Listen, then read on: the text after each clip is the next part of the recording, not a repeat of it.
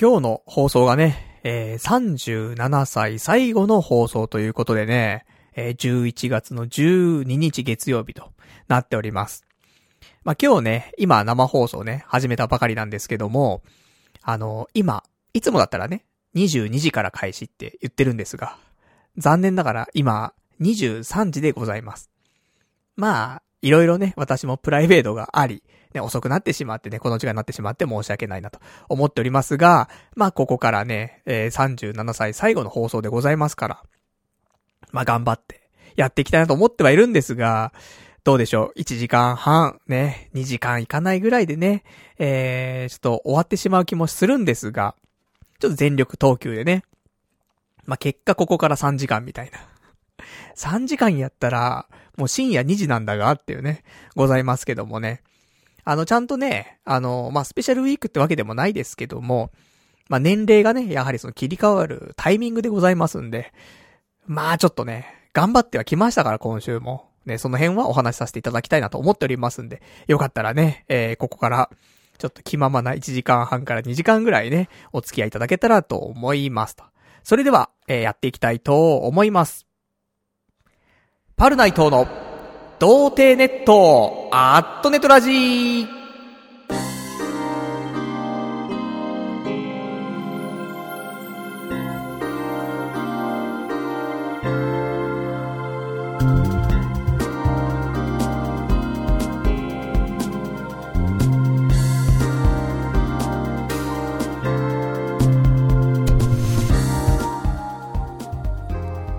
改めまして、童貞ネットアットネットラジパーソナリティのパルナイトです。こんばんは、というわけでね、まあ、今日も、まあ、やっていきたいと思うんですけどもね、元気にやっていきたいなと思うんですが、なかなかね、えー、私、まあ、今週もね、いろんなツイートとかね、してますよ、ツイッターで。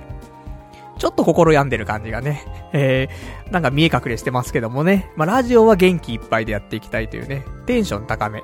まあ、正直、始める前のテンションよりも3段階ぐらいね、今上げてきてますからね。で、これがあることによって、えー、まあ、2時間後、精神状態がね、一回フラットになりますから。で、下がりまくった精神が一回上がりますからね。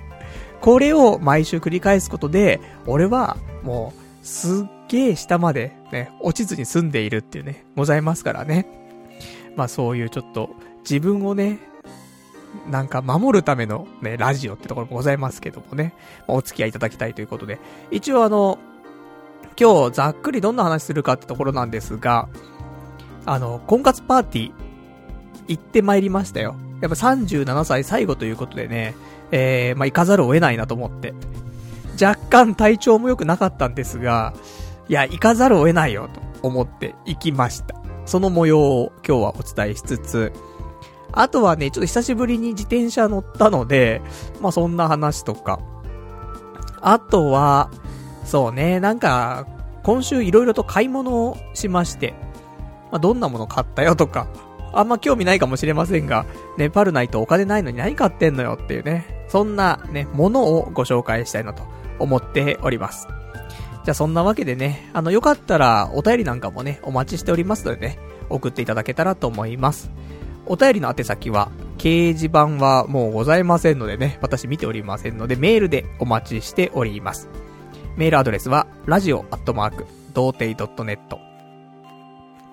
radio.doutei.net、こちらになっております。まあ、リアルタイムでね、いただければ読ませていただきまして。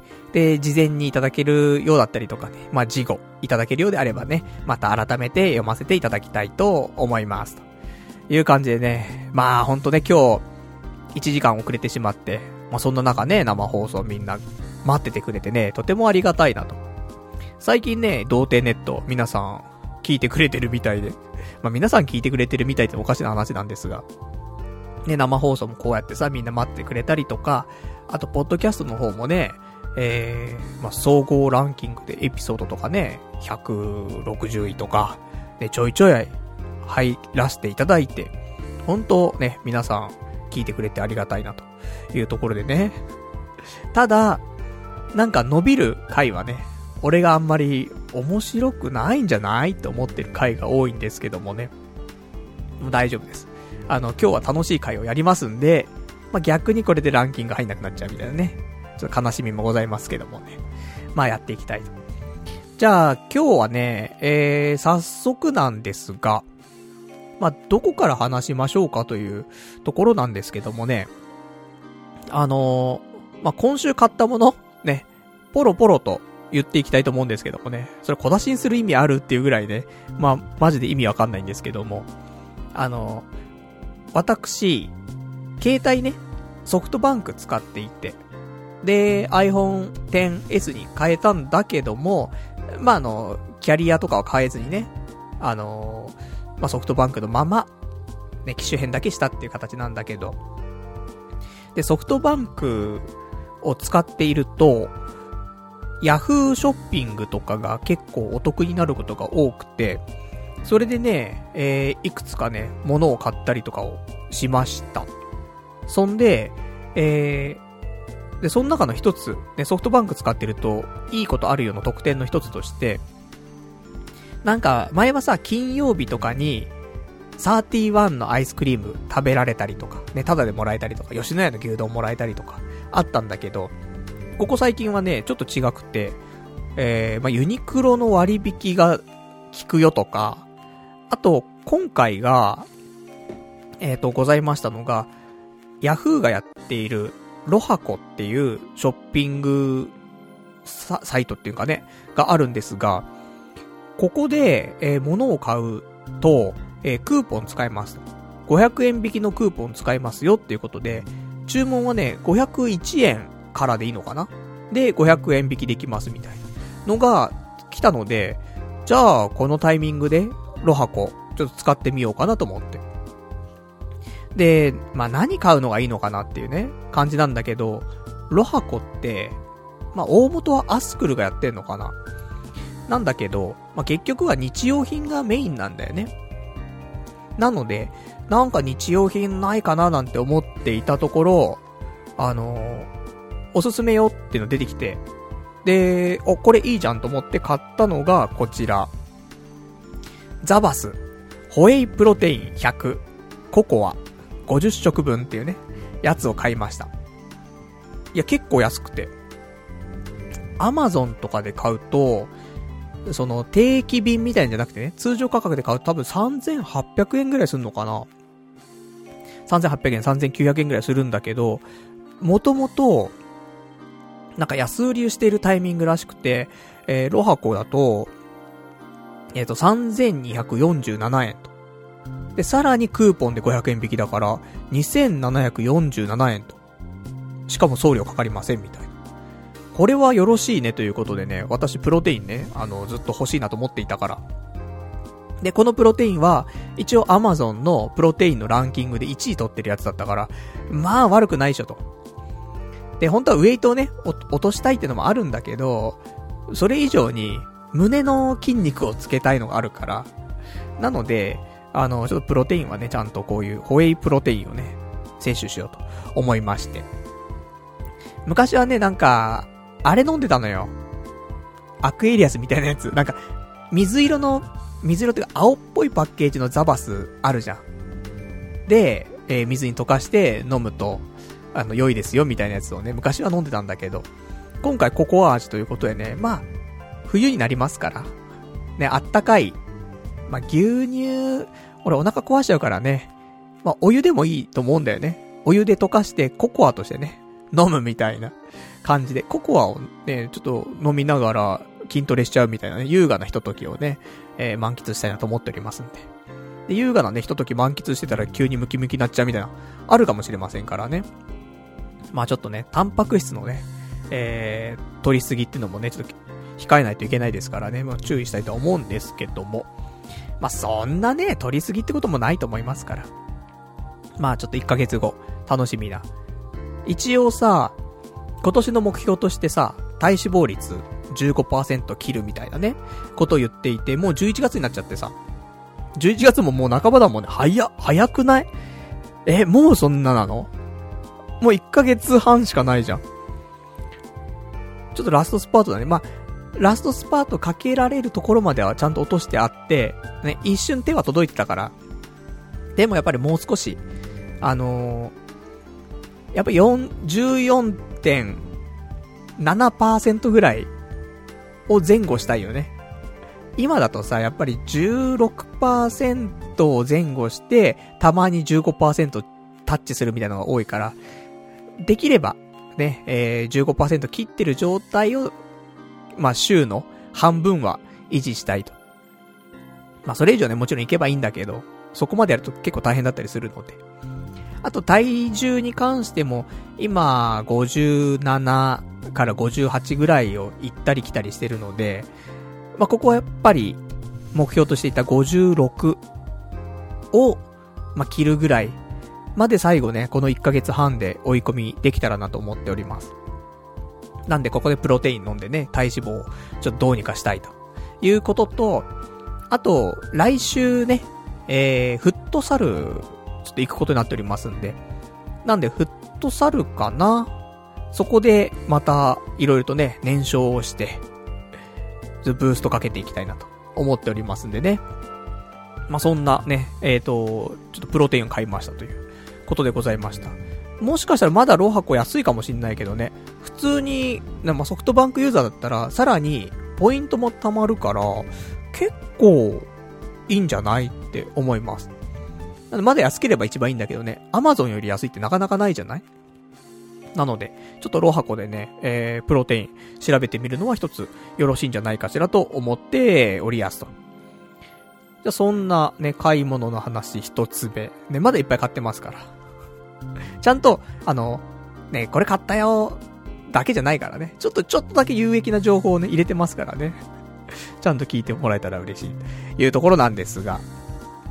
じゃあ、あとはね、私、そうね、話したいことなんですが、あの、今週、銀行行きまして。まあ、銀行行きましてって言っても ATM なんだけどさ、で、通、通帳記載なんてしてさ、今いくらぐらい俺金持ってっかなとかね、ちょっと、改めてね、見たわけ。で、結局、まあ、そんなないわけ。前に報告した通り、いくらぐらい？け、その、口座に多分80万ぐらいと、あと、あれか。例の仮想通貨くんが多分20、まあもともと55万のものがね、23万ぐらいかな？あんのかな？みたいなところで、まあ、100万ぐらいはね、ありますせ、みたいな。ところで、もうほんと37歳のおじさんが100万円しかないってのはちょっと、ね、えー、この1年で、1年前そんなね、別にいいと思ってたけど、この1年で、うん、ちょっと恥ずかしくなってはきましたんで、なのでね、ちょっとどうにかしなくちゃなと思ってはいる中、いや、とはいえ、この100万円、なんか、そのまま寝かしてるのももったいないなと思うわけ、俺は。ね、仮想通貨に全部ぶっ込むとか、そこまでは言わないとしても、なんかこの100万円使って、面白いことできないかなと、ちょっと思ったりはするわけ。なんかあと、心をね、意外と病んでますから、今。もうお金使いたいなみたいなところもあるんだよね、若干。でもまあ無駄遣いはね、あんま良くないから、まあもちろん、買うんだったら欲しいものを買うし、まあできる限り無駄じゃないものにね、えー、したいなと思ってはいるんですが、でもなんかその100万使ってなんかできないかなと思って。っていうのをね、ちょっと今週 調べたりとかしましたけどもね、特に答えは出ず。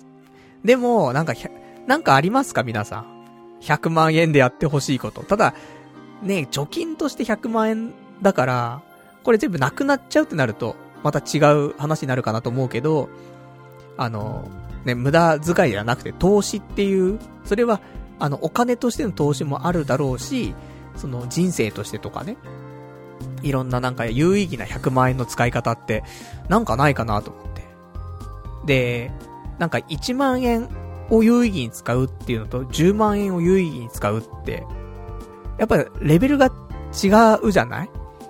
その1万円のものを10個、なんか有意義に使うのと、でもやっぱり10万円のものを何か使うってことでの有意義な使い方って、なんかランクが1個上がるじゃないその桁が違うことによって。だからやっぱり10万円のことを10個やるよりも100万円のことを1個の方が多分ランク上なんだよね、できることって。個数は少ないとしてもさ。だから、なんか100万円で有意義にできることってないかしらってね。ちょっと思っちゃって。まあわかんないじゃん、もう。いつどうなるかわかんないなと思って、正直。自殺はしないよ。ね、これはもう常に言ってます。自殺はしない。もったいないから。ね。だったら一回飛んじゃうから、俺。ね、I can fly ではないですけども。本当もう、これ無責任な話になっちゃって、本当良くないんだけど、えー、飛びます。ね。もうすべてから逃げ出します。死ぬぐらいだったらだよ。でも、基本的に飛ばないけどさ。もう死のうかな、どうしようかな、だったら、もう、それは、逃げます。ね、逃げて実家帰っちゃうから。ま、しょうがないよ。死ぬよりはいいんだからさ。なんだけど、まあ、それ最終の最終の最終じゃない。まあ、とはいえ、若干追い込まれてる感はあるので、だからお金、ね、持っててもし、しょうがねえなって思ったりとかする時もあるよね。なので、あのー、なんか、せっかく100万円ね、寝かしてるんだったら、まあ、別に今使う予定もないしね。なんか、面白いことできないかなみたいなことをちょっと考えました。ちょいちょい顔出す、このメンタルやられてる感ね。まあちょっとね、アピってますけどもね。まあそんな、ね、ことを考えました。考えた話しちゃったね、今週もね。では、あとは、今週のお話、えー、じゃあ 買い物した話しようか。え、え、なんか繰り返してますけどって。そうなんだよ。ちょっと繰り返しになっちゃうんだけどさ、買い物をね、あの、一つエピソードを喋ったら次買い物の話するっていうね。それをあの、サンドイッチ状態でやっていきたいと思うんですけどもね。誰も求めてない。いや、あの、ちゃんとね、えー、いい話しますから。っていうのも、あの、私、AGA、あんじゃない？で、病院行ってさ、3ヶ月間、えー、2万円かな？で、えー、ま、薬を処方されて、で、飲んでおります。でも、ね、9月から飲んでるんで、9、10と、今で11月となっていて、まあ、あと、2週間分ぐらいしか薬が残っていないと。で、飲み薬はね、あの、フィンペシアっていうのを飲んでいるんだけど、これはもう、ね、なくなるわけだよね。だけど、そのスプレータイプの、えー、ミノキシジルが配合されているスプレーに関しては、3本あって、1ヶ月1本なんだけど、今3ヶ月で1本しか使えてない状況なの。やっぱり平日ね、なかなかつけられない。髪の毛ベタベタしちゃうからっていうね、あって週末しかつけられないってのあってどうしようかなみたいな。効率良くないなと思いまして。で、じゃあこのフィンペシアがなくなるタイミングで、今その、まあ、お世話になっている病院に連絡をして、えー、まあ、フィンペシアの追加をお願いするのか、もしくは、えー、まあ、ネット通販で、こういうね、薬を売っているところがあって、そこで、フィンペシアと、あとは、飲むタイプのミノキシジル、いわゆるミノタブっていうものをね、え注文しようかと。それ迷っておりまして、で、今回、その、オンラインショップの方でね、え、やっぱしミノキシ汁はタブレットで飲もうと。そう思いまして、注文をいたしました。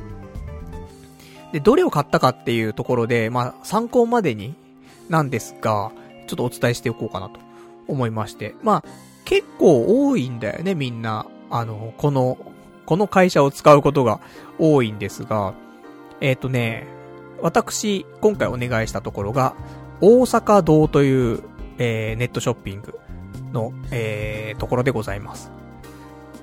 多分、大体、そのネットで、AGA の薬を注文したっていう人は、ほぼ大阪堂なんじゃないかなと思う。俺、周りの人で、AGA の薬買ったことある人に話聞くと、絶対大阪堂って言ってる。100、100%ぐらいの確率。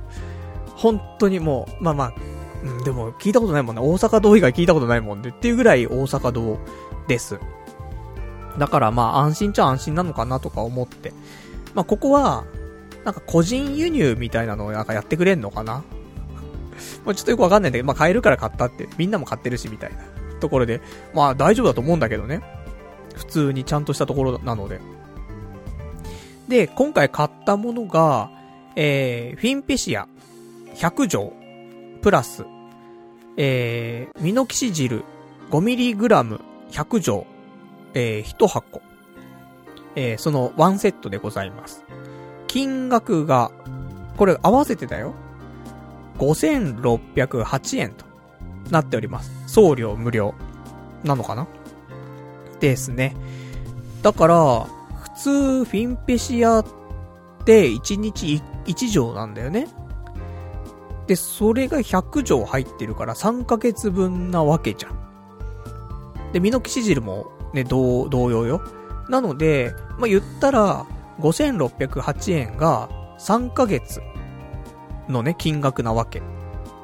だから、1ヶ月、本当ね、1800円とか、1800円、1900円とか、そんなもので、2000円いかないぐらいで1ヶ月 AGA の薬を、えー、飲めるというところで、まあ結果ね、行き着くところはみんなここになるのかなと思うんだけど。で、まあ、ね、これ、まあ決済方法が、クレジットカードがなくて、ちょっと振り込みしかなかったので、まあ振り込み手数料ちょっとかかるんだけど、まあ、200円ぐらいかな。200円とか100円とかで済んだので、まあそんな感じでございました。だからもうこれ来たらね、どうしようかなってところで、まあ、ミノキシ汁を、もうタブレットを飲んじゃうか、どうしようかみたいなところはあるんだけど、ただ、ミノキシ汁のタブレットって、あの、飲むとね、あの、毛が濃くなるのよ。体毛っていうのは全身が濃くなっちゃうのがあって、まあ、他にも副作用とかね、まあ、あるんだろうけども、まずそこが一つあるのよ。で、これまでのミノキシジルのスプレーはさ、頭部にしかかけてないから、多分そこまで全身に、なんか、毛、ね、なんか、毛もじゃらみたいなならないと思うんだけど。だからそのタブレットにすることによって、俺もともと体毛濃いのよ。だからこれがさらに濃くなるのかと思って。飲み忘れはないから、効果はある。で、ねその全身に行くわけだから、もちろん頭部すごい良くなるけど。ただその全身が濃くなるのはちょっとどうかななんて思うと、スプレータイプの良さっていうのもあるんじゃないかななんてね、思ったりはするんだけど、ただ、ね、やっぱり毎日つけられないから、そういう意味だとね、ちょっと良くないなって思うわけだよね。だから友達からさ、旅行行こうぜとかそういう誘いもあるわけだよ。でも髪の毛がなぁと思っていけないわけ。本当に。これがさ、まあ、一人部屋ね、み、なんか三人とか四人とかで行って、でもそれぞれ一人部屋でね、泊まったとしようよ。それでもだよね。やっぱ髪の毛がって思っちゃう。で、それこそ、例えばじゃあ大部屋でみたいな。いやもう100%無理だからみたいな。そんな感じでさ、結構やっぱりこのね、あの、冬のシーズンになるとさ、ウィンタースポーツの誘いがあるわけだよね。とか、ちょっとまあ寒いところだけど、ねあの、お酒美味しいところがあるからとかさ。まあいろんなのあるんだけど、もうすべてに対して、いや、ちょっと、みたいな。ちょっと髪の毛かなみたいなんで、断っちゃうことも多いんでね。まあ髪の毛ってこと言、言える間柄だからね。まあ、まあいいかななんて思うんだけどさ。まあそんなわけで、まあウィンタースポーツにはもしかしたら間に合わないかもしれないですけども、まあ来年のウィンタースポーツに間に合うようにね、まあ今からそのタブレットを飲んでいきたいかなみたいな。ただ、そのミノキシジルは、まあ正直その病院でね、いろいろ話聞く限りだと、3ヶ月ぐらい多分飲んで、髪の毛生えると思うのよ。もうすでにね、あの、少しスプレーとかでやってきてるし。だ生えたら、ミノキシジルはストップしていいっぽいんだよね。もう一回調べ直すけどね、その3ヶ月ぐらい経ったら、そんでみんなにちゃんとその辺は調べた結果言うけど、多分、ミノキシジルは、生えるだけ生えちゃえば、一回止めてもいいんだよね。ただ、フィンペシアは続けないといけないの。ね、あのー、その維持するっていうね、薬。その、ないところを発毛させようってのがミミノキシジルが一番強いみたいなんだけど。で、両方やめちゃうと、生えてきたものと抜けちゃうのね。なので、フィンペシアってのは飲み続けるもの。ミノキシジルは、生やすときに、ちょっと飲みますみたいな。でも結構ね、あの、周りに聞くと、フィンペシアもミノキシジルも、両方ともずっと飲んでるよっていう人がすごい多いから、ちょっと正解がよくわからないんだけども、これはね、3ヶ月後ぐらいに私が解明しましょうというところでございますんで。まあよかったらちょっと気になるよなんて人いたらね、あの、クリニックに通うのももちろんいいよ。前に俺が行った、えー、G グリーンクリニックみたいなところとか。あと最近、ね、テレビとかでもよく AGA の CM してるけど、なんか前よりもさらに安くなった感じがするね。なんで、もしかしたらちょっとハードルがね、えー、まあ、低くなってるのかもしれないので、まあ、このタイミングでね、パルナイト、まあ、約3ヶ月やって、まあ、ちょっと生えてきた感はあるよ。あの、やっぱり、薄いよ、まだ。薄いし、M 字もまだまだあるんだけど、でも、前よりは、生えてる感はある。その、一時の超危機感。これ毎日どんどんハゲてくなって思ってた時期がやっぱりあったわけ。この3ヶ月前、4ヶ月前とか。で、もうこれさすがにもうやべえと思って、ね、門を叩い叩いたところもあるんだけど。それはなくなった。止まってはいると思うわ、確実に。で、さらにそこから増えてるかっていうと、うん、まあ、抜けなくなったことで、増えてるように感じるみたいなのは若干あるかもしれないね。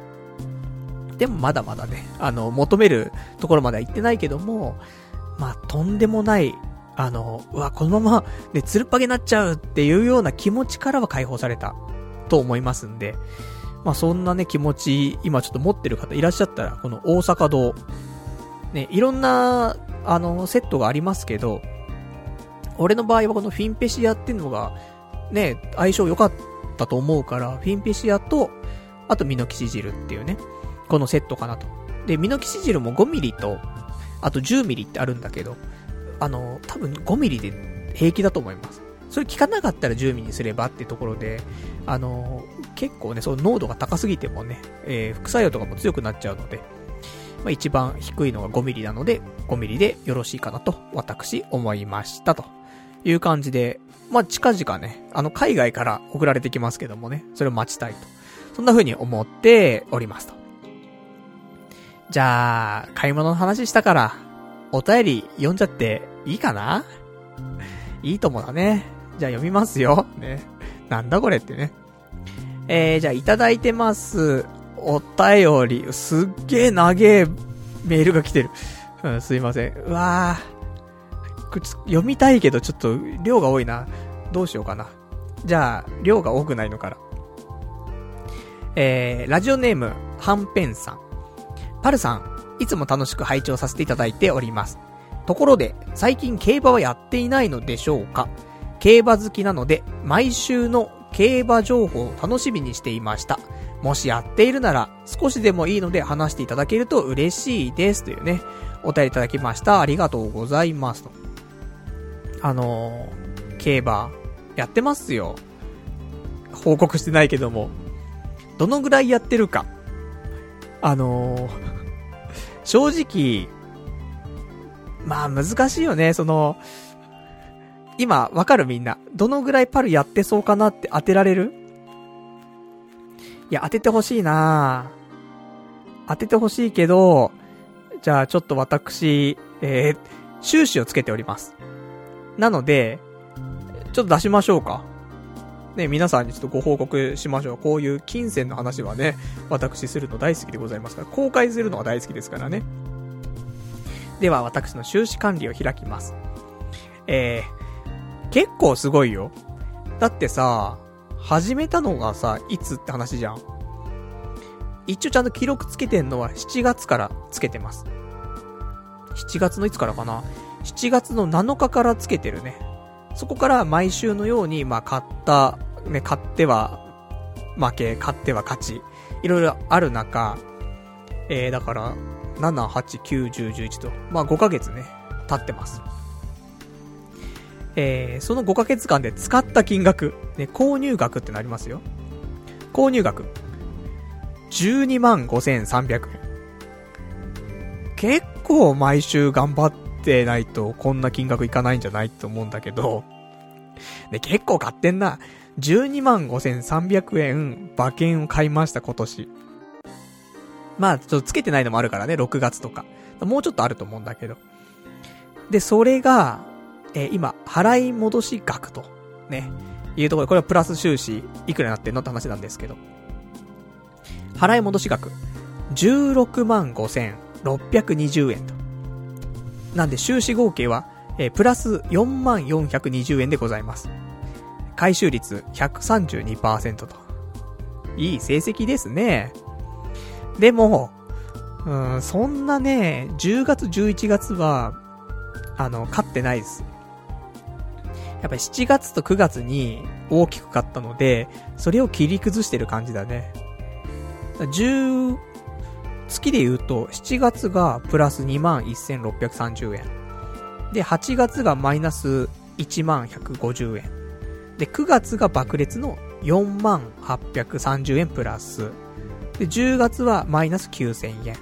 で、11月はマイナス2890円となっております。まあ意外とね、この間も、お重長さんとかさ、ちょっと話題の馬だったりするんだけど、のね、えー、単勝かな？なんか、ここでね、来るっしょとか思って、単勝でなんか何千円か買って、来て、2000円買ったのが2000円買ってそれ3倍になるみたいなね。とか、そういうのでちょいちょいね、あのーマイナス分をね、え取り返しつつとかね、やっておりますけど、基本的には、買い方はね、うーん、4等、3連複の4等ボックスか、5等ボックス。が多い気がします。ただ、やっぱなんかダサいよね。なんか買い方もさ、やっぱ人気の1から5、5とかさ、それで5等ボックスみたいに買っちゃうことも多いから、当たってもね、本当しょっぱいのしか来なかったりとか、結局1000、いくら2000円とかなんの？じゃあ1000円か。1000円になる5等ボックス、3連複5等ボックスだと、えー、全部買って1000円なるんだけど、ね。えー、でも配当つくのがなんか、ね、500円とか、なっちゃう時もあるから、そうするともうマイナス500円だしっていうね。で、そもそも当たんない時もあるし、みたいな。とかいろいろありますけど、まあまあ、あの、毎週、土曜、日曜、ちょいちょい買ってるかなって感じで。まあ難しいところだけどね、いろいろと。ただもう、この馬は確実に来るねとかさ、あったら、あの、まあそれ、副賞で買うとかね、100万円使う？今度アーモンドアイ出るレースに、あ、なんかね、副賞で100万かけるとか。1.1倍になれば10万儲かるからね。どうですか？この買い方ゲロ吐いちゃうなただだよ、ただ。ただ、3倍つくとすんじゃん。アーモンドアイ単勝3倍つくとすんじゃん。100万円かけるじゃん。当たるじゃん。300万なんじゃん。俺一回ちょっと今目標があの貯金300万貯めるっていうのはちょっと一個あるからさ。一撃なんだよね。ただ一撃でゼロになるって可能性もあるっていう。いやー、震えるなただそのぐらいアーモンドアイという、えー馬は強いので、ね、2倍とかでもね、うん、100万かけてもいいんじゃない？まあ ?10 万はいいかもしんない。10万かける？いや、怖い、震えちゃうね。100万無理だもんね。総資産の100%なんだから。でも総資産の10%だったらどう？ありかもしんないね。アーモンドアイ10万円単勝。いや、怖いな、副賞だな、副賞で。で、なんかね、2万円ぐらいプラスになればいいみたいな。まあそんなね、ところで、まあまあ、競馬はね、えー、ちょいちょいやっておりますって話なんでね。まあ、たまには、なんかあの、大きく当たったらね、報告したいと思うんですけど、万馬券とかね。なかなかないからね。えー、まあよかったら、競馬好きな方はね、その競馬ネタとかも送っていただければね、えー、読みたいなと思っておりますと。では、えっ、ー、と、他のお話しましょうか。他のお話ですが、ちょっと、あれですね。今完全に、あの、全然違うページ開いてたからね、えー、何が何だかもわかんなくなっておりますが、大丈夫だね。よかった。イレギュラーなことをするもんじゃないね。なんてね、ちょっと思ったりしますが、えー、今週他に、えー、あ、じゃあもう、お便り1個読んだから、また今日買ったもの、ね、今週買ったものの話しちゃうよ。いる？この話。でも、それぞれさ、なんか、ね、ちゃんと、情報としてさ、気になる人にはね、響くネタになってる、いるかと思いますから。今回、これに関してはちょっとわかんないんだけど、わかんないこと喋んの？つってね。あのー、冬も近づき、寒いじゃないですかと。なので、あの、服をね、あの、欲しくなる。やっぱり寒いからアウターが欲しいねなんて思ったりするわけですよ。で、えっ、ー、と、私、今回、買いましたのが、えー、アウターなんですが、どこで買ったかというと、昔ね、名前は、多分、スプートニックとか、スプートニックスとか、まあね、S がつくのかつかないのかってところなんだけど、っていうお店だったんだけど。で、そこで俺、なんかちょいちょいアウターをね、買っていたんだけど、このお店の名前が変わって、えー、多分、スプっていう名前に変わったのかなで、そこでね、えっ、ー、と、買いました。アウター。何を買ったか？わかるかな？わかるかな？どういうこと？って話なんだけどさ。えっとね、書いてあんのかな？わかんねえな。まあ、そんなね、えー、よくわかんない感じなんで、まあ、買いましたと。えっと、9980円の、えー、アウターなんですが、あの、革っぽい、ね、ちょっとアウター、なんだけど。でも、また、例のさ、ヤフー、ヤフーの魔力でさ、安くなんのよ、結構。ポイントがめちゃくちゃついたりとか、あとクーポンで割引になったりとか、そんなのもろもろあってですね、えっと、結果9980円のやつが約、ポイントね、還元とか全部考えると、6000円とかで、えー、ちょっと買えまして。でね、せっかく、なんか今年も、まあ、毎年同じようなね、アウター着てんのもあれかなと思って、で、今年はちょっと新しくと思って。で、色とかもね、あの、豊富にございましたので、今回何色かなと思ったんだけど、今年はずっと、あの、紺色のネイビーのアウターがずっと欲しいなって思ってて、でもなんかずっと買う機会がなくて、いや、どうしようかななんて思っていたんだけど、まあ、その、ね、今回買っ買おうとしてたもののラインナップの色に、えー、ネイビーあったから、じゃあこれはね、ちょっとネイビーにしようかなと思って。もっととんがった色もあったんだけど、とんがりすぎちゃうんでね。ネイビーにしました。一応じゃあ言っときましょうか。商品名が一応わかりますので、言っときましょう。やっぱりスプーっていう、SPU っていう、えー、お店なんだけど、えー、楽天とかでも出してるし、で、ヤフーでもあんだけど、俺は今回ヤフーで買いました。で、これが、ダウンジャケット、メンズアウター、ファー付き、えー、レザー、レザー、防寒、秋冬、ダウンコート、ジャケット、ブランドっていうね、えー、まあ、なんかいろんなの引っかかるようにみたいなね、えー、つけている名称になっておりますが、このスプっていう、あのー、ショッピングサイト行ったら、多分一番でわかるようになってます。で、ちょっと、革っぽい、ね、えー、ダウンジャケットなっていて、ファーがついてるんだけど、カラーラインナップも12種類ぐらいあるのかなちょいわかりませんが。で、その中で、えー、私買ったのが、えー、ジェットネイビーってやつだね。で、他にもね、いろんな、なんか、あの、ものがあるので、ぜひ、あの、ソフトバンクユーザーの方、だったりとか、まあ、楽天だったら、楽天ポイントね、すげえ溜まってる人とか。で、これから寒くなるしさ、何かやっぱし、上ね、着るわけじゃない。その時にね、えー、これ、よろしいよということでね。で、結構細身なので、もし細いのが嫌いな人は、ちょっとワンサイズ上頼んだ方がいいかなと思いますけど、私は結局これで S サイズで頼んでおりますから、結構ね、えー、しっかりと締まった感じなるかなと思って。まあ、そんな、ね。で、あと、あの、合わせて、えー、安かったので、ジャケットをね、1枚、グレーのジャケットを買いまして。あの、やっぱりね、あのー、ここ、この1年で、結構服買ってると思うのよ、俺。今までよりも。この、この10年の中で、一番この1年が服買ってるかもしれないね。特にこの半年ぐらい。なぜか。やっぱね、その具体的に女性と関わりを持つっていうの？例えばだけど、ね、この間その婚活で知り合った子と、まあデートじゃないけどさ、食事に行くとかね。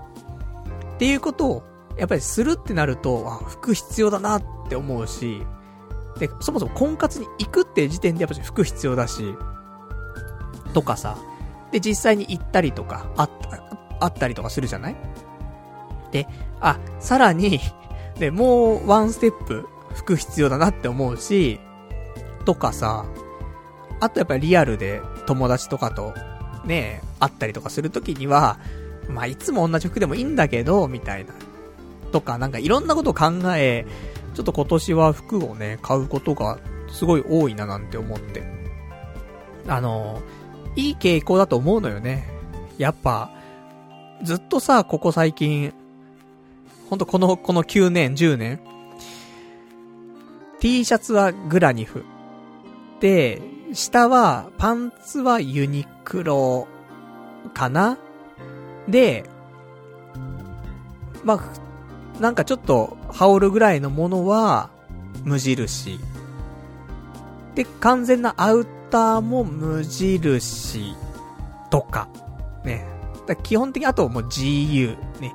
GU、ユニクロ、無印。ね。で、T シャツはグラニフみたいな。もうこれでずっと回してきましたから、私。でもさすがにっていうね。思って、ここ最近は、えー、まあ、いいか悪いかわかりませんけども、ねえ、まあ、いつもの、いつものあそこですけども、全然、あのね、おじさん、おじさん最近脳がね、ほんとやばいんだよね。何にも思い出せなくて、そんなことあるって思うぐらいね、何も思い出せなくなっちゃうんだよね。どうしたらいいんでしょうか？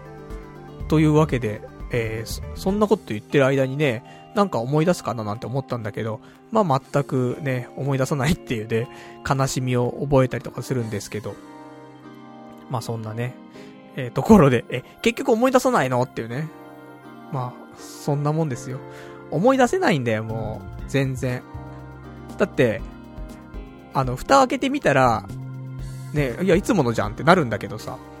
いや、全然出てこない。びっくりしちゃう。例のあれなのに。毎週、毎週のに買ってるあそこなのにね。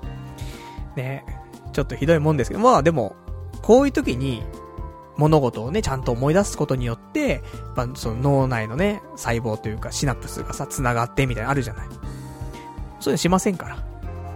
思い出せねえし。ね、いうところで、ございました。先週も多分話題出てたのにね、全くわかんなくなっちゃうっていうね、ところなんですけども。ひどいよね。脳のこの収縮具合が。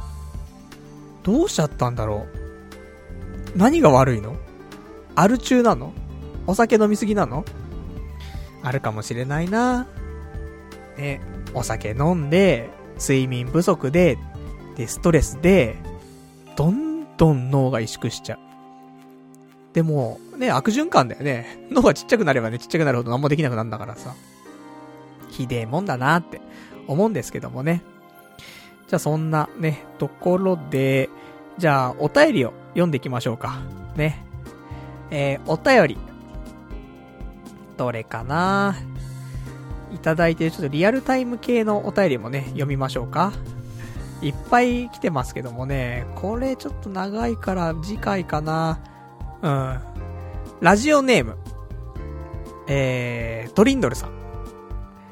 俺が好きなのは妹だけど妹じゃない。面白かったです。アニメが本当に好きな人はきっと気に入るだろうなぁと思いました。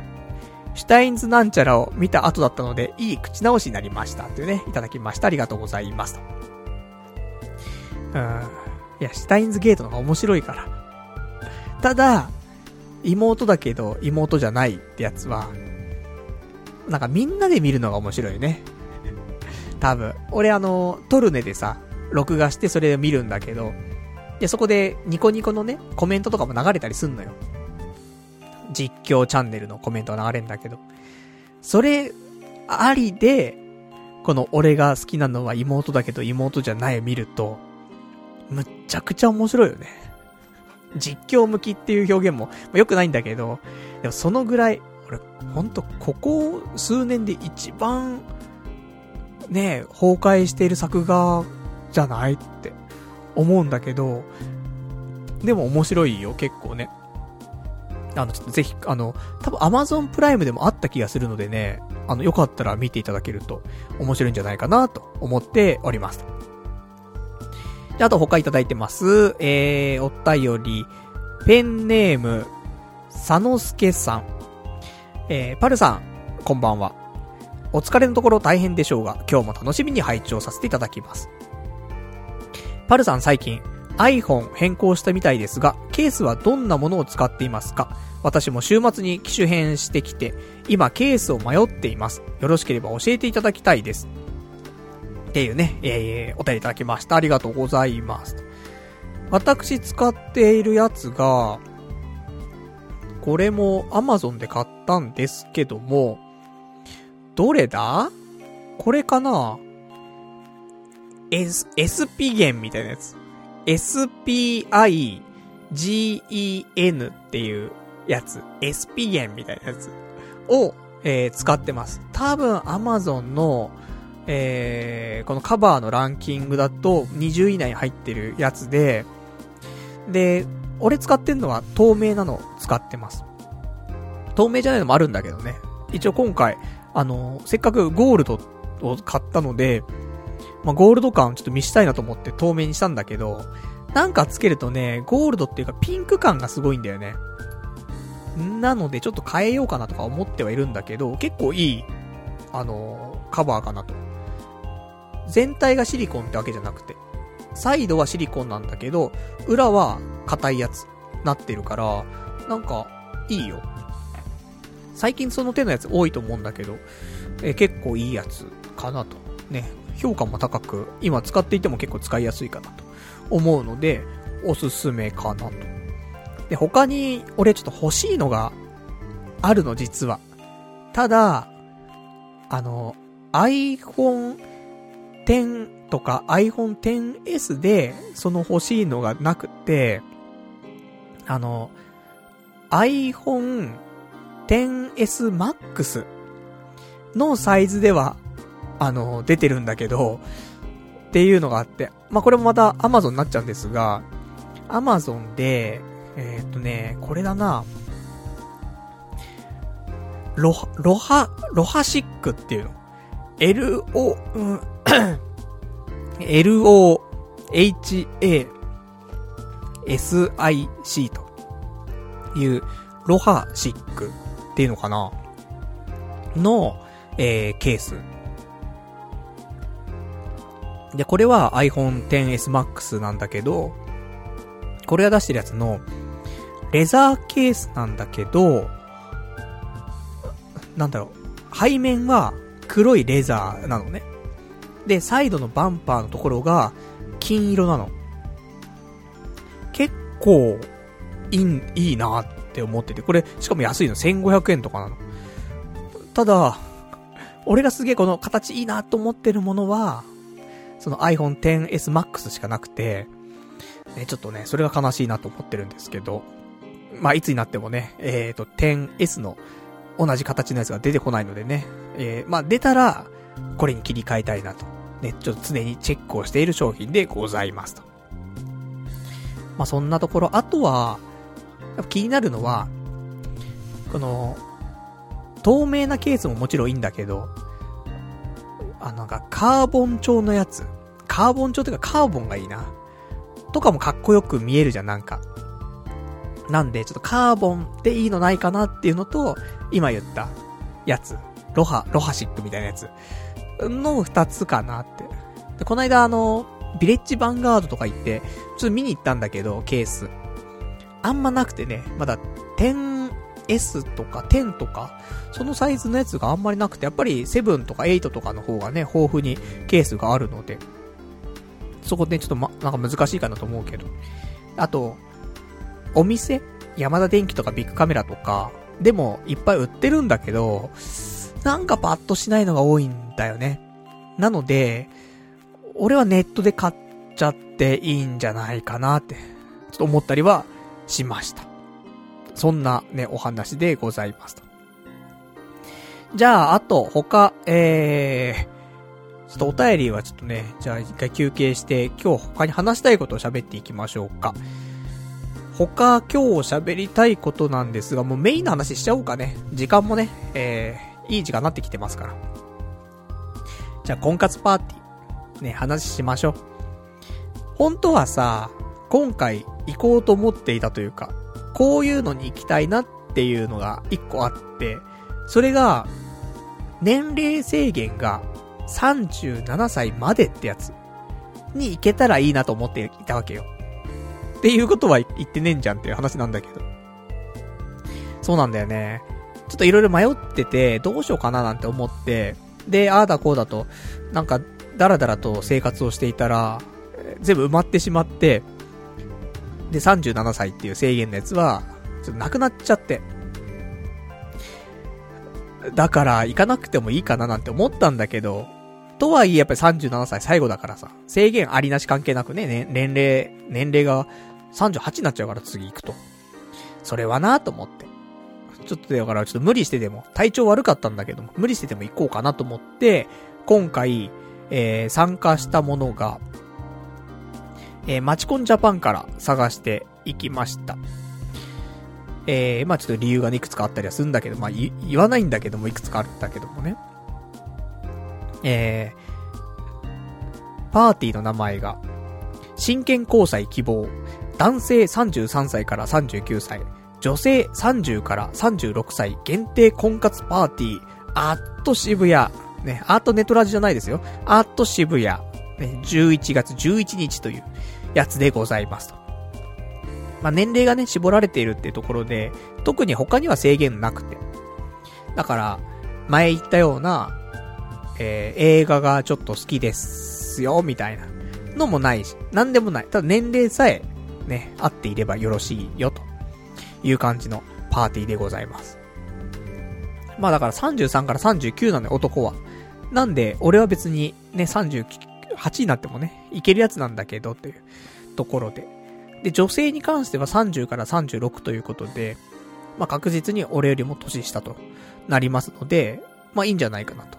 まあ、結婚とか考えた時に私は今、えー、32歳までと、ね、ちょっと思っていますが、まあ、そこのね、1歳2歳とかはさ、もう、誤差じゃない。この年までなってくるとね。いい人がいればいいななんて思ったりとかして。まあ、そんなね、えー、希望を抱いて、えー、参加をしました。金額、女性は1000円、男性5500円となっております。で、なんで俺今回マチコンジャパンから行ったかというと、俺ここが開催しているパーティーって、直で申し込みできんのよ。いっつもこのパー、ここの主催するパーティー行ってんの。だから、なんか LINE とか登録してると、値引きとかの連絡があったりとかして。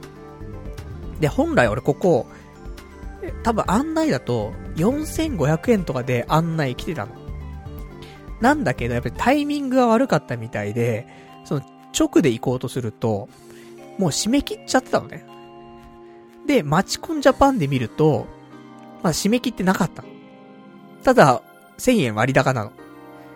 でも、ね、こうやって、えー、日曜日ですよ。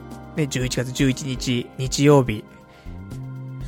でもだってここで行かなかったら、もう37歳のうち行けないわけだし、で、渋谷だし、で、開催の時間も夜だったのね。19時半って。もうこれしかねえなと思って。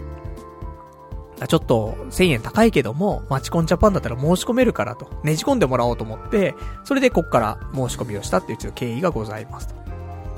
で、まあ、いつも通りのパーティーですよ。あのー、プロフィールカードに、ね、あの、もうお決まりの、ね、俺の決まりきった面白くもなんともね、プロフィール、ね、これを、えー、書きまして。で、あのー、いつもの、回転寿司形式でね、男がぐるぐる回っていくっていうそのパーティーでございますけどもね。まあ、慣れ親しんだこのパーティー、私、一番力発揮できるようになってますから。ここの、いいところは、フリータイムがないっていうね。もうこれに尽きるんだよね。最高。フリータイムあった時のあの地獄感ね。これたまったもんじゃないですから。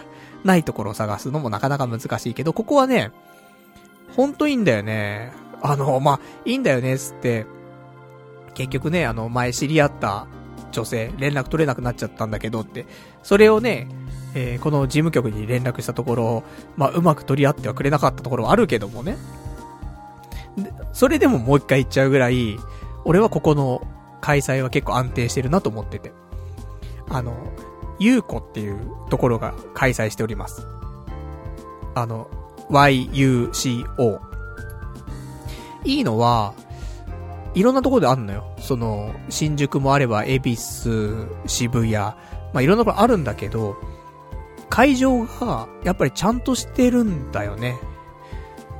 で、なんかね、いいのよ。雰囲気は結構良くて、あの、個人的には、ここおすすめかなって、ちょっと思っております。しかもね、LINE とか、その友達登録とかすると、安いね。やっぱり高いじゃん。こういう婚活ってさ、6000円とか7000円とかしたところもあるじゃない。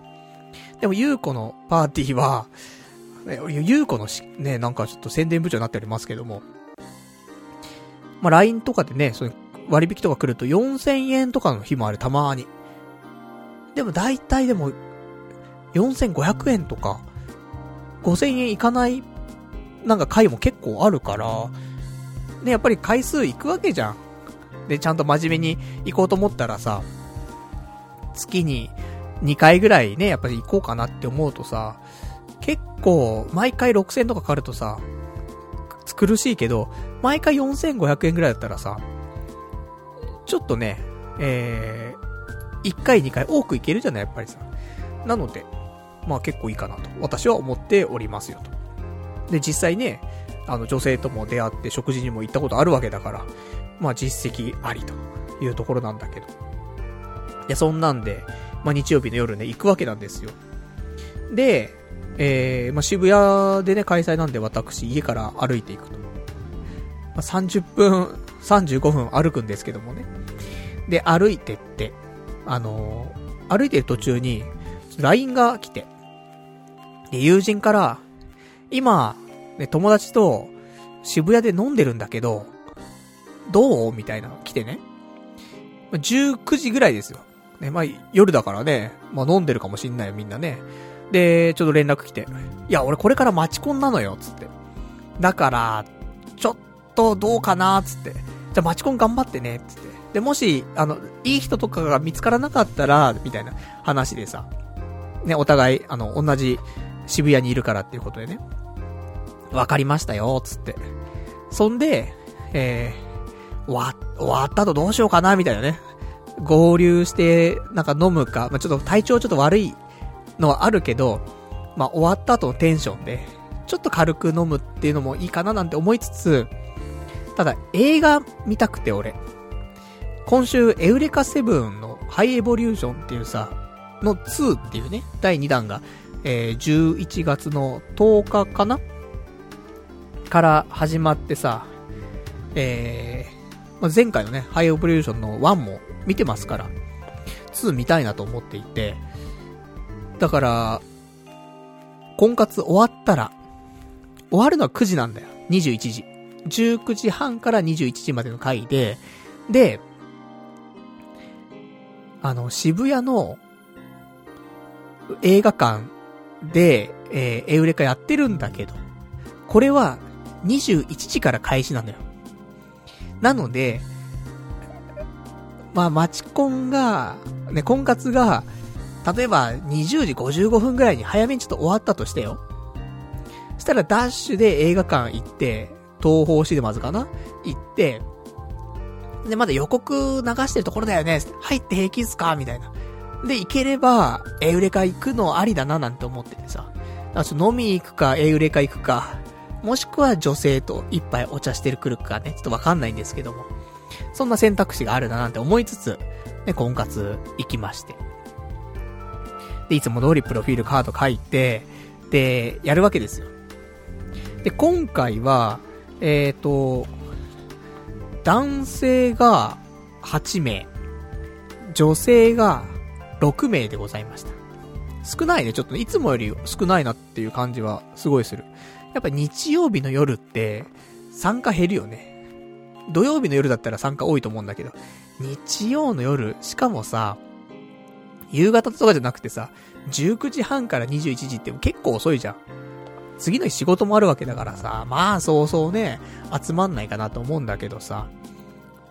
で、今回私ね、そうやってあの、無理やりね、ねじ込んだような申し込みの仕方してるからさ、男の人数もね、二人多くなっちゃって、すいません、みたいなところあるんだけど。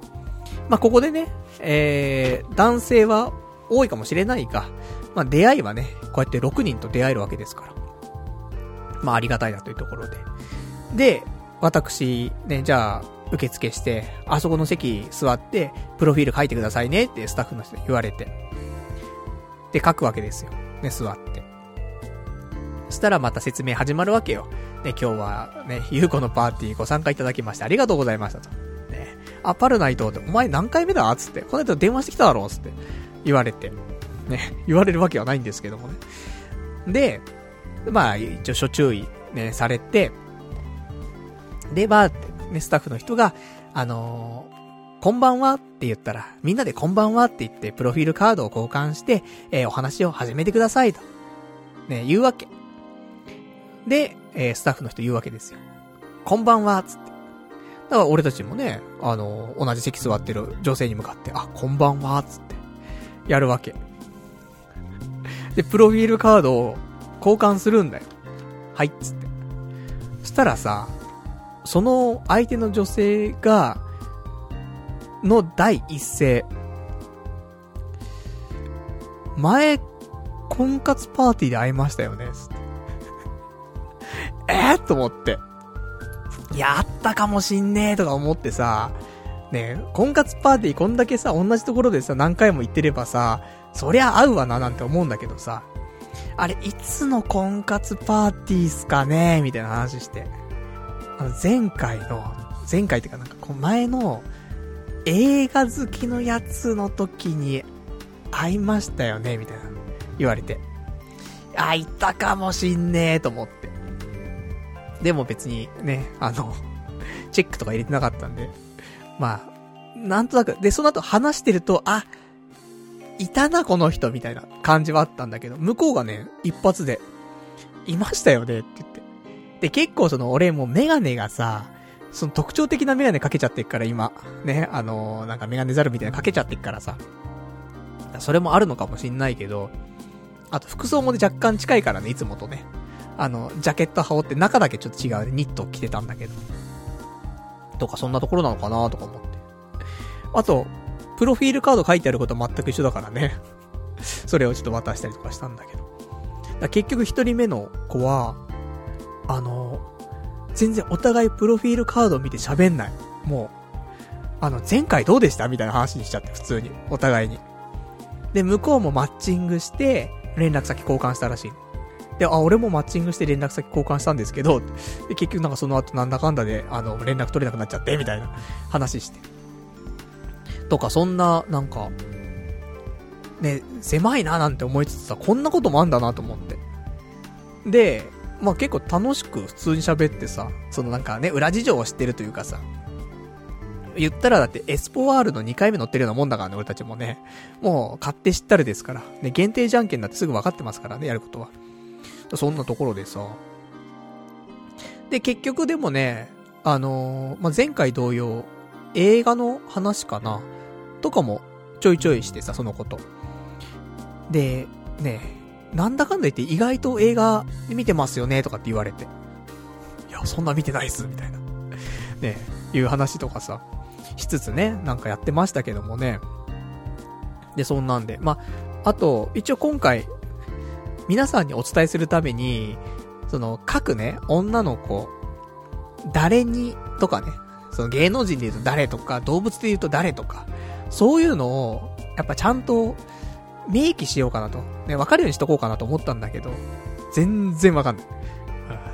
この子は何言ってんだろうなとか思いつつ見てるんだけど、全然わかんねえと思って。ね、途中諦めちゃいましたけど。今回その、一番目の子だけは、あれだね。声優の、内田彩ちゃん。あの、ラブライブの小鳥ちゃんの声優さんをぶん殴った感じかなベースがあんな感じ。で、声は、瀬川栄子みたいな感じ。でも、すげえいい子だよ、すげえいい子。で、まあちょっとね、そんな話したりとか。で、映画とかドラマとかの話とかして、で、じゃあ、あの、行ってきますみたいな感じでさ、席交換してってさ。もう、そこはもう、お互いに、多分、ないというか、ただただもう、あの、顔見知りになっちゃってるから、普通に、ああ、じゃあちょっと、移動しやすね、みたいな。で、行ってきます、みたいな言ってさ。で、次の方。で、次、お休みでした。ね。えーと、人が多かったんでね、男が。ちょっと一回お休み。で、その後、えー、まあ、言ったら、本来3人目というかね、まあまあ実質2人目なんですけども。で、この人は、あの、やっぱ映画が好きなんだよね。俺思うんだけどさ、やっぱり、この1年、音楽と映画を復活させたわけよ。俺の、まあ趣味じゃないけども、あの、休みの日とかね、空いてる時間で、えー、取り入れるものとしてね、音楽と映画を、昔はね、音楽すごい好きだったからさ。そういう意味で、あの、まあ、アマゾンプライム、アマゾンミュージックみたいなね、あの辺とか、まあ、いろいろ聞いてるからさ、まあ、ありがたいことでね、えー、音楽わかっ、ちょっと、取り戻してきてる感がありますけども。やっぱり女性はさ、女性はさって表現もあれだけど、やっぱ音楽と映画、鉄板だよね。本当に。これ、ここでなんか外すことはなかなかないよね。ほんと。女性の趣味は、音楽、映画、旅行。これだなーって、つくづく、こうやって何度も参加してね、ちょっと思ったりはするんですけども。で、そんなんで、えっ、ー、と、その二人目の人。あの、俺、ちょうどさ、その、渋谷の会場行くまでの間にね、歩きながら音楽聴いてて、あの、あいみょん聴いてたわけ。結構前から俺言ってるよね。夏よりも全然前から、あの、あいみょん聴いてんだみたいな。ちょいちょい言ってたと思うんだけど。俺は結構あいみょん好きでさ、聞くわけ。で、夜の渋谷の街にさ、ちょうどマッチすんのよね、あいみょんの曲が。とか思って、あいみょん聞いてたからさ、いつもだったら好きなアーティスト、サンボマスターって書くんだけど、サンボマスターとあいみょんって書いてさ、したらね、女の子がさ、食いついてさ、ね、私もあいみょん好き、つって。とかなんか、で、音楽結構好きなんですかって聞いて、じゃあ音楽、うん、結構好きなの、つって。で、フェスとか行くんですかって聞いたらさ、でもな、ちょっと一人でなかなか行きづらいななんて言って、つってね、いうことで、なんか、そういう音楽と、ね、フェスと、ね、そんな話で盛り上がるなって。ね、まあなんでもない話なんだけどさ。あの、無言になるよりはいいよねってところで。でね、音楽の趣味がちょっとあったりすると、それはそれで楽しいじゃんっていうね、ことで。あとやっぱりこの子も映画が好きで、好きな映画、最強の二人。ね、俺も前に見て、多分、インプレッション、ね、紹介してるかと思いますけど。あとはね、その人は、ロビン・ウィリアムスとかも意外と好きだっていうことでね、俺があの、いつも書いてるやつで、ジャックとかさ、グッドウィルハンティングが好きだって書いてるからさ、で、ロビン・ウィリアムスの話になるんだけど、あの、ミセス・ダウトとか、いいですよねって言われて。おー、つって、見たことねーとか思って。でね、あの、なーなーで終わるんですけどもね。まあ、そんな。だから、やっぱ音楽と映画、かなーって思うよね。で、次、ね、えー、またちょっと一人、ね、二人、男二人多いんでね、ちょっとま、もう一回、あの、お休みいただいて。で、さらに次、ね、席交換で3人目。で、この人は、やっぱり旅行と映画。で、プラダを着た悪魔が好きだっつってたね。あと旅行は金沢旅行行くっつってね。いい子だったね、なんかね。金沢いいですよね、つって。なんか前、その俺の一個前の男が金沢に食いついて喋ってて、金沢カレーとかって声が聞こえて、お、ゴーゴーカレーかと思って。だからもうカレーの話できねえなと思ってさ、金沢って言うから。あ、金沢いいですよね、ですね。美術館とかみたいな。いいですよね、みたいなね。駅も綺麗ですし、みたいなね。なんかよくわかんない話しましたけどもね。雪が綺麗でね、つってね。なんだこれつって。とかね、そんな話してましたけどもね。まあ、金沢ね。いいもんね。あの、友達が金沢旅行ちょいちょい行ってる気がすんだよね。だから、いいななんて思いつつも、やっぱり髪の毛の問題でね、一緒に行けないなって思ってるんですけど。じゃあ、あと、その後ね、で、3人目終わって、次4人目。で、4人目はね、また映画が好きだね。えー、邦画で1個入っていたのが、あの、き、霧島部活やめるってよ。が入っていました。あの、見よう見ようと思ってまだ見ていないね。本当に、もう、近々見てえなと思ってんだけど、なかなか見る機会ない映画でございますけどね。まあ、こういうのは好きだっていうところとか。あと他にもね、あの、ほ、洋画に関してもね、ちょっと、良さそうな映画をね、出してて、まあ好きな人は好きで嫌いな人は嫌いみたいなところあるかもしんないけど、なんかね、そういう、あ、映画好きなんだな、みたいな感じがする人だったかな。で、ジムとか通ったりとかしてね、体動かして、いいじゃん、と。で、メガネかけてて、みたいな。じゃあ、つってね。で、次行って。で、次の人も映画。マーズアタックが好きだっつってね。だから面白いよね、人の映画のさ、趣味聞くとさ、で、その人が一番推してるやつってなんか見てみたいよね、やっぱり。人、一人がさ、一番好きだっていう映画を見るのって多分楽しいよね。って思って。だから毎回、あのー、俺、映画の名前メモるんだよね。この人、映画これ好きなんだっていうのがあると。だから今回みんななんかね、いろいろあるからね、ちょっと面白いなと思って。マーズアタック。ね、しかも見てないからね、俺ね。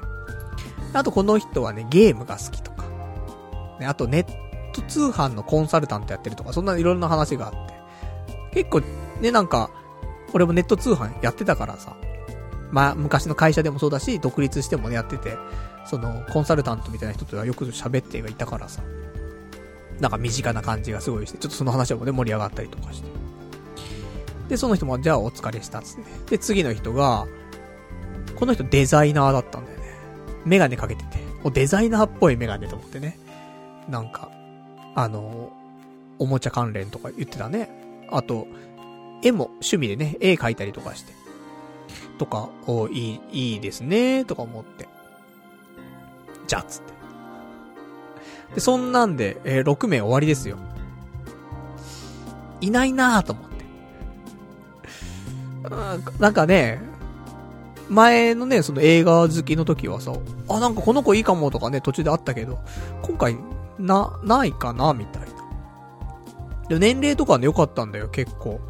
31、36、34、31、32、35みたいな。そんななんかさ、言ったら32までが、まあ、例えばじゃあ俺が今回ストライクゾーンだとしてね。6人中3人はね、ストライクゾーンの年齢なんだからね。だから年齢層がすごい良かったなと思って。まあ、それはいいとして。で、ね、あの、いつものように、第一印象カードを書きます。この人良かったなっていう人にチェックを入れて、で、えー、別にチェックは何個つけても良いです。それを、えー、スタッフに戻しますと。そうすると、相手から、えー、いいなって思った人の番号が、えー、印がついて帰ってきます。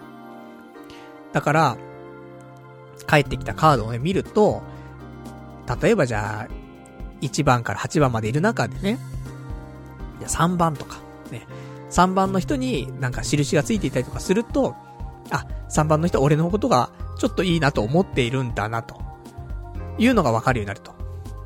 で、これまで私、この第一印象カードをね、帰ってきて、チェック入ってることがほんと稀ではございましたけど、前回ぐらいからですか。あのー、ちゃんとチェックが入って戻ってくるようになりましてね。これはメガネの効果かな？ね、金子メガネ店の効果かな？なんて思ったりするんですけど。で、今回、えー、私、本当に残念ながら、あの、未記入で、ちょっと出してしまってね、しょうがないなと思うんだけど。そしたら、第一印象カードでそれで戻ってきて、そしたら、えー、6人中3人が、私にチェック入れてくれてました。嬉しいですね。まあ、トークは結構ね、弾むからね。なんだかんだで。慣れてきた感がある、少し。プロフィールカードも、まああんま面白くないかもしんないけど、とんがってないからね。だけど、まあそれなりの内容になっているのと、あと相手のね、その、好きなこととか、好きなタイプとなんかいろんなね、ところを、えー、引っ張って、お話をするっていうところのスキルがちょっと上がってきたので、えー、会話を楽しくできる。しかもちょっと時間足んないかなぐらい喋れるようになってるので、なので、あの、結構高評価を最近いただくようになっております。まあ、慣れなんだね、こういうのもね、多少は。ということで。で、その後に、えーと、いつものように、えー、これ何カードですか？なんかあるわけですよ。第一印象カードじゃないやつがね。えー、私もうね、この辺、百戦錬まで行ってるはずなのにね、もう名前がわかんないっていうね。マッチングカードです。で第一印象カードで第一印象のね、やり取りをした後で、それを参考に、マッチングカード記入して、で、マッチしたら、まあ、エレベーターホールで待ってて、で、それで、LINE の交換したりとか、ね、そんな感じになるんですけども。でも残念ながらこのマッチングカードもね、記入しないで出すというね。いないんだから。ね、しょうがないね。あの、ちょっとでもいいかなって思ったらね、書くんだけど。まあ、書かないっていうね。このパティーンでさ。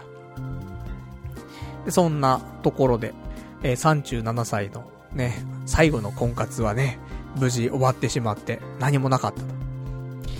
で、21時ですよ。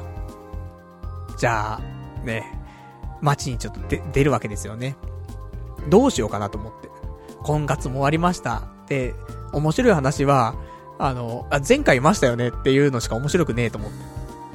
それはちょっと奇跡的に面白いんだけど、でもね、それで終わっちゃって、じゃあ特に、ね、女性と、その後お茶に行くとかはないと。じゃあ選択肢はあと2つ。で、この夜、21時からすること。エウレカセブンを見る。もしくは、友人と合流して飲む。でも、エウレカセブンだなってすげえ思ったわけ。で、ただわかんないの。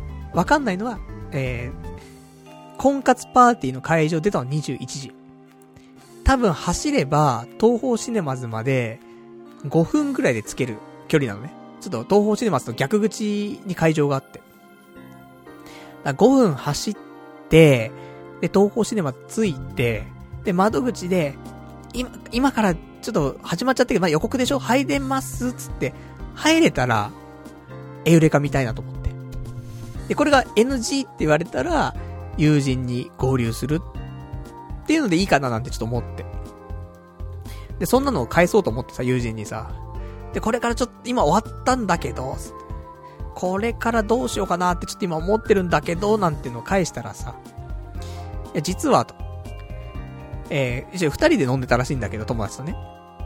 さらに二人増えるぞ連絡があって、大人数になってきたなと思って。ね、二人のところに一人で参加するんだったら、まあまた今度になるけど、えさらに二人増えてて、ね、俺は合わせて5人とかになんのかと思って。うん、悪くねえなと思って。どうしようかなーってちょっと思いながら、ね、小走りしながらさ、思ってたんだけど。そしたらやっぱその友人がさ、いや、来てよって言うわけ。で、俺体調悪いよつって。ほんと軽く一杯飲んで終わりぐらいになっちゃうかもよつって。いいよ、それで、つってね。じゃあ行くわ、つって。結局、エウレカはね、見ないで、ね、えー、飲みに行っちゃうっていうね、ところで、また脳が収縮しちゃうよって話なんだけど。しかも次の日仕事だしね。日曜日の夜21時から。で、二人、もともといた二人は酒飲んでんね。後から参加する二人とか別に酒飲んでないのが、一人は飲んでたの少しね。で、もう一人はもう家で寝てたみたいなやつが来て。で、俺でしょ婚活終わったばっかりの俺みたいな。5人集まってさ、飲んでさ。まあ、ちょっとだけね、お酒は飲んで、あとご飯、なんか焼き鳥みたいに食べてね。体調悪いななんて思いつつね。でもまあ、あの、心もさ、まあ、正直なところね、心がすんげえ沈んでたわけ。金曜日の夜から。もう、落ち着かないの。心が。辛くて。人生が。で、もう、ほんとなんか、気持ちが押しつぶされそうになってて、もう、ほんと、なんか、落ち着かないんだよね。わけわかんないけど。で、ご飯とか食べてもなんか美味しくないんだろうなっていうぐらいなんかもう味覚もおかしくなっちゃうんじゃないかなっていうぐらいなんか変な感じで。で、それは金曜日でさ、で、土曜日も、まあ、そんなね、大して面白いこともなく、その、なんか、気力がね、回復するようなとかテンション上がるようなことも特にはそんななくてさ、で、日曜日じゃん。で、婚活終わってぐったりしちゃってさ、でもそこで、そういうちょっと気心して友達とかがさ、ちょっと飲もうよって飲むっていう時に、なんか、で、愚痴れる友達だったりするわけ。だからちょっと気が軽くなったらいいななんて思いつつね、ちょっとお酒はそんな飲めないけど、え、ちょっと会いたいなみたいなことで、ちょっと行きました。ね。だから本当はね、体調悪いのに酒飲んでる場合じゃないって思うのは、あの、もちろん俺もそう思ってるし、えー、皆さんもそう思ってると思うんだけど、でも、ま、飲まずにや、やってられっかってわけではないんだけど、ちょっと人にね、まあ、愚痴るのは良くないけども、なんかちょっと、うん、辛い、俺をちょっと分散させてくんねえかなぐらいのってところはね、若干あったかもしれない。あとちょっと楽しい気持ちになりたいなっていうところもあって、ま、いろんな気持ちが錯綜して、ね、飲み会に行くことになりましたけど。で、結局、あのー、12時、0時ぐらいまで飲んで、で、まあ私ね、渋谷だから歩いて、まあ家に着いてももう0時半ぐらいには着いてるから、まあまあ、あのー、そこそこだなっていうことでね。で、次の日、次の日っていうか今日ですよね、月曜日。ちゃんと遅刻もせずに、いつもよりちょっと早めにね、えー、仕事ついて、頑張って一日やって、あの、もうミスしまくって、ね、もうボロクソみたいな、なってしまいまして。ほんとね、あの、なんでしょうか。頑張ってるんだけど、頑張ってるのとさ、結果はまた別だからねっていうところと。で、ちょっと前説でも少しだけ話したんだけど。いや、ほんとね、この半年なんだよね。こんなになんか、うまくいかなくなってんの。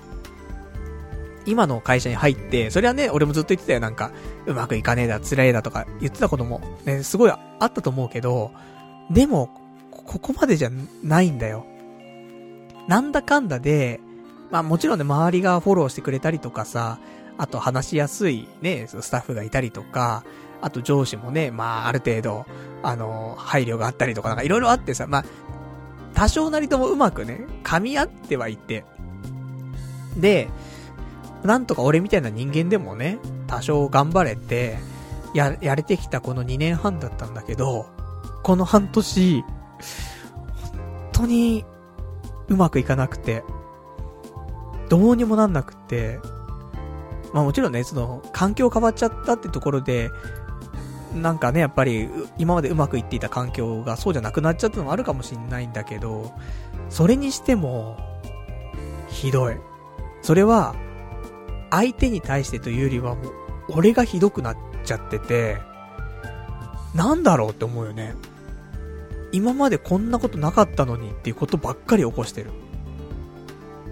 それは多分、もしかしたら環境が元の環境になったら、起きないこととかも今の環境だとすげえ頻発するみたいなのは、なくはないなとは思うよね。なんか、あるじゃん、やっぱりそういうバランスというかさ、で、環境変わるとやっぱり人は変わるしさ、やっぱり、ねその、周りとの関係値だったりとかさ、あ難しいけど、自分の足りないものを持ってる人が近くにいたりとか、ねなんかそう、そういうのもいろいろあるじゃない？話しやすい人、話しにくい人とかもあるし、気難しい人、そうじゃない人とかもいるしさ。だそういうのをね、全部、ね、ひっくるめて、前のね、環境だと、なんかう、なんとかうまくやってこれたんだけど、辛いながらも。今はちょっと、まずいね。本当に、あの、押しつぶされちゃう。あんな落ち着かないもんかね、気持ちっていうぐらいの、金曜日の夜落ち着かなかったもんね。で、せめてなんか美味しいもん食べてなんか、落ち着けたいなとか思って。久しぶりにあの、牛タンのネギシとか行ってさ、ね、なんか、たまに行きたいな行きたいなと思うんだけど、ここ数年行ってなくてさ、たまたまあったから。こういう時には、ちょっと数年ぶりネギシ行くのもいいだろうと思って。全然落ち着かない。美味しいの食べ、美味しいお肉食べてんのに全然落ち着かない。困ったもんだなと思って。せめてね、やっぱりご飯が美味しく感じるぐらいの精神状態ではいたいよねって思ったりとかしましたけどもね。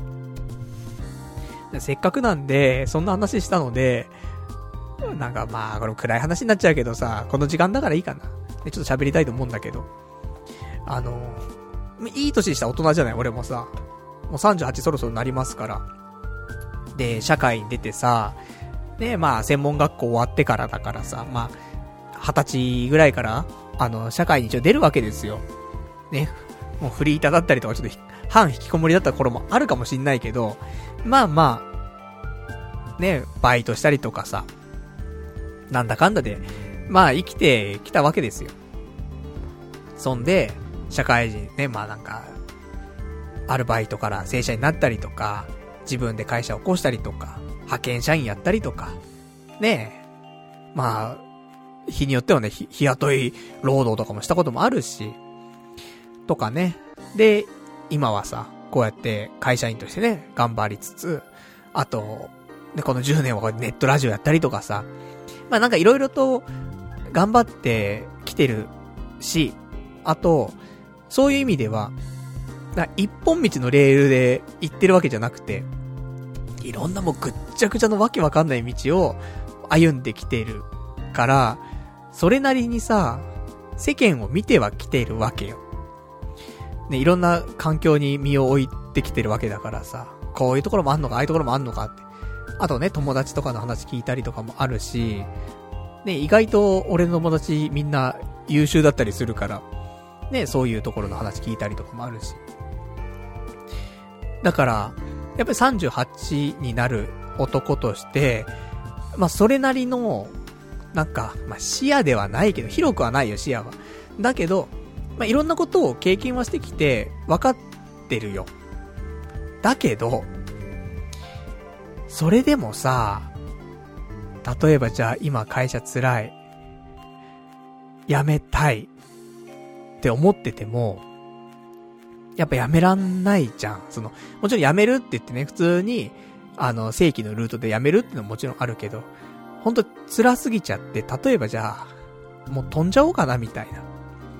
無責任だよ、ダメだよ、本当はね。そういう、もう学生のアルバイトだとかだって、ね、なんか、あいつ昨日から来てねえなとかさ、あるかもしんない。そういうのも良くないよ。で、ね、まあ、正社員とかになったらなおのことだけどもさ。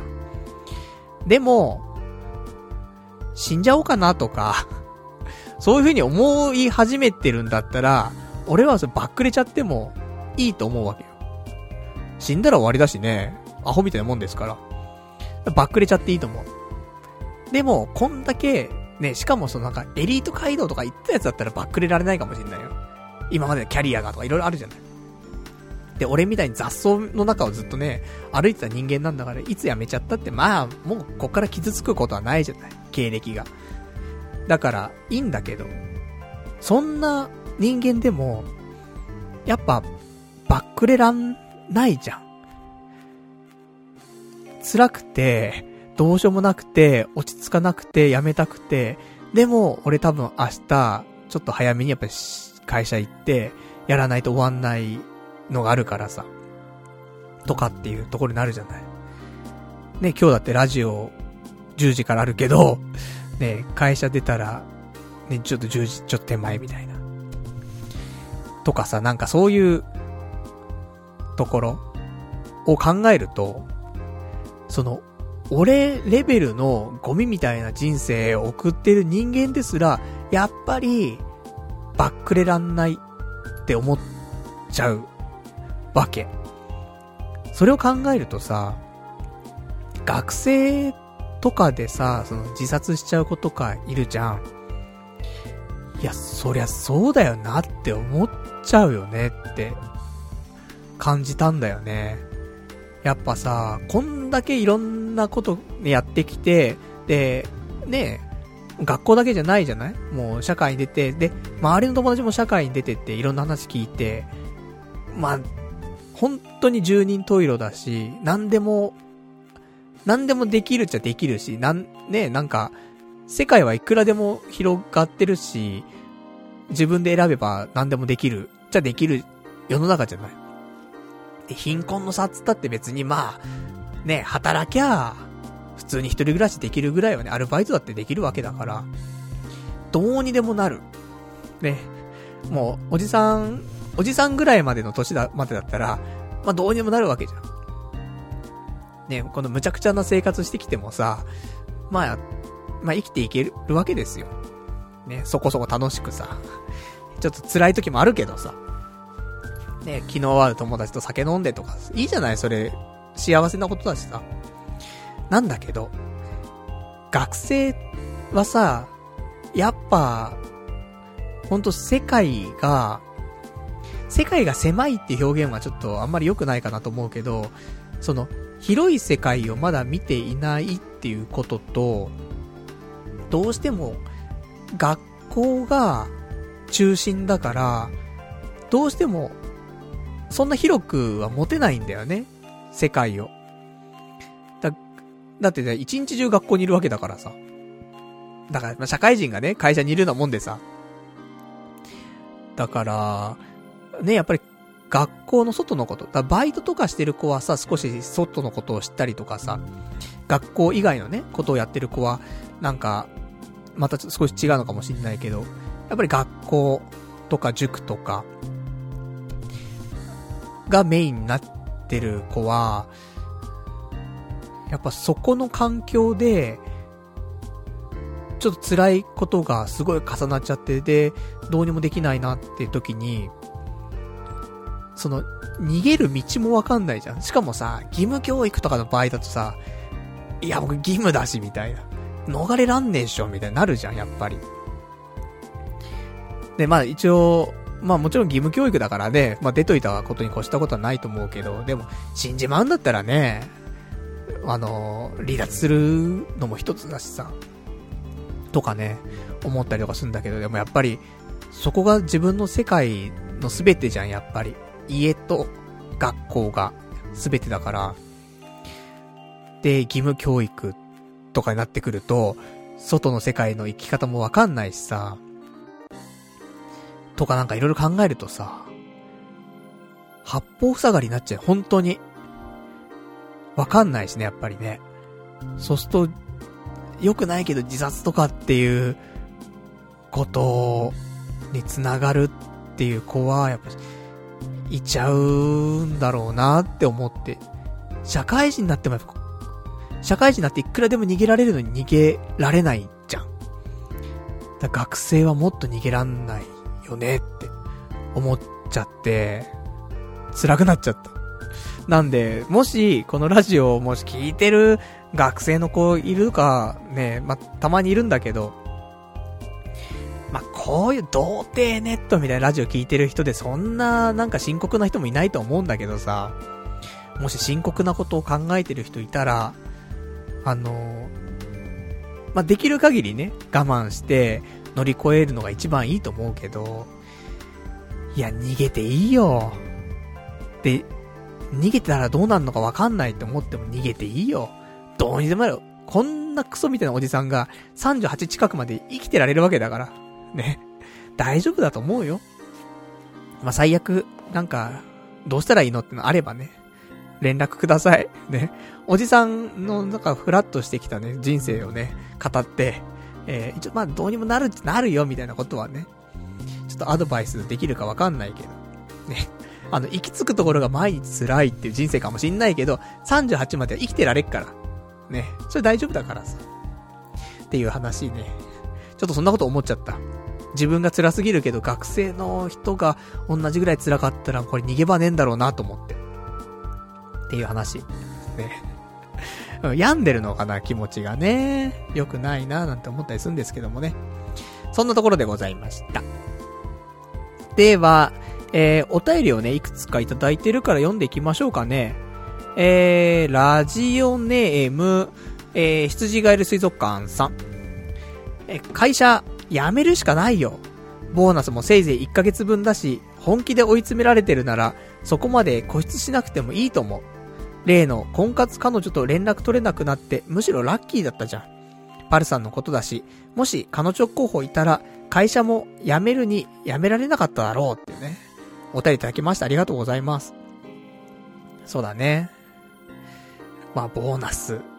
まあ、今回、結構、うちの、その部署というか、成績、悪くないのよ。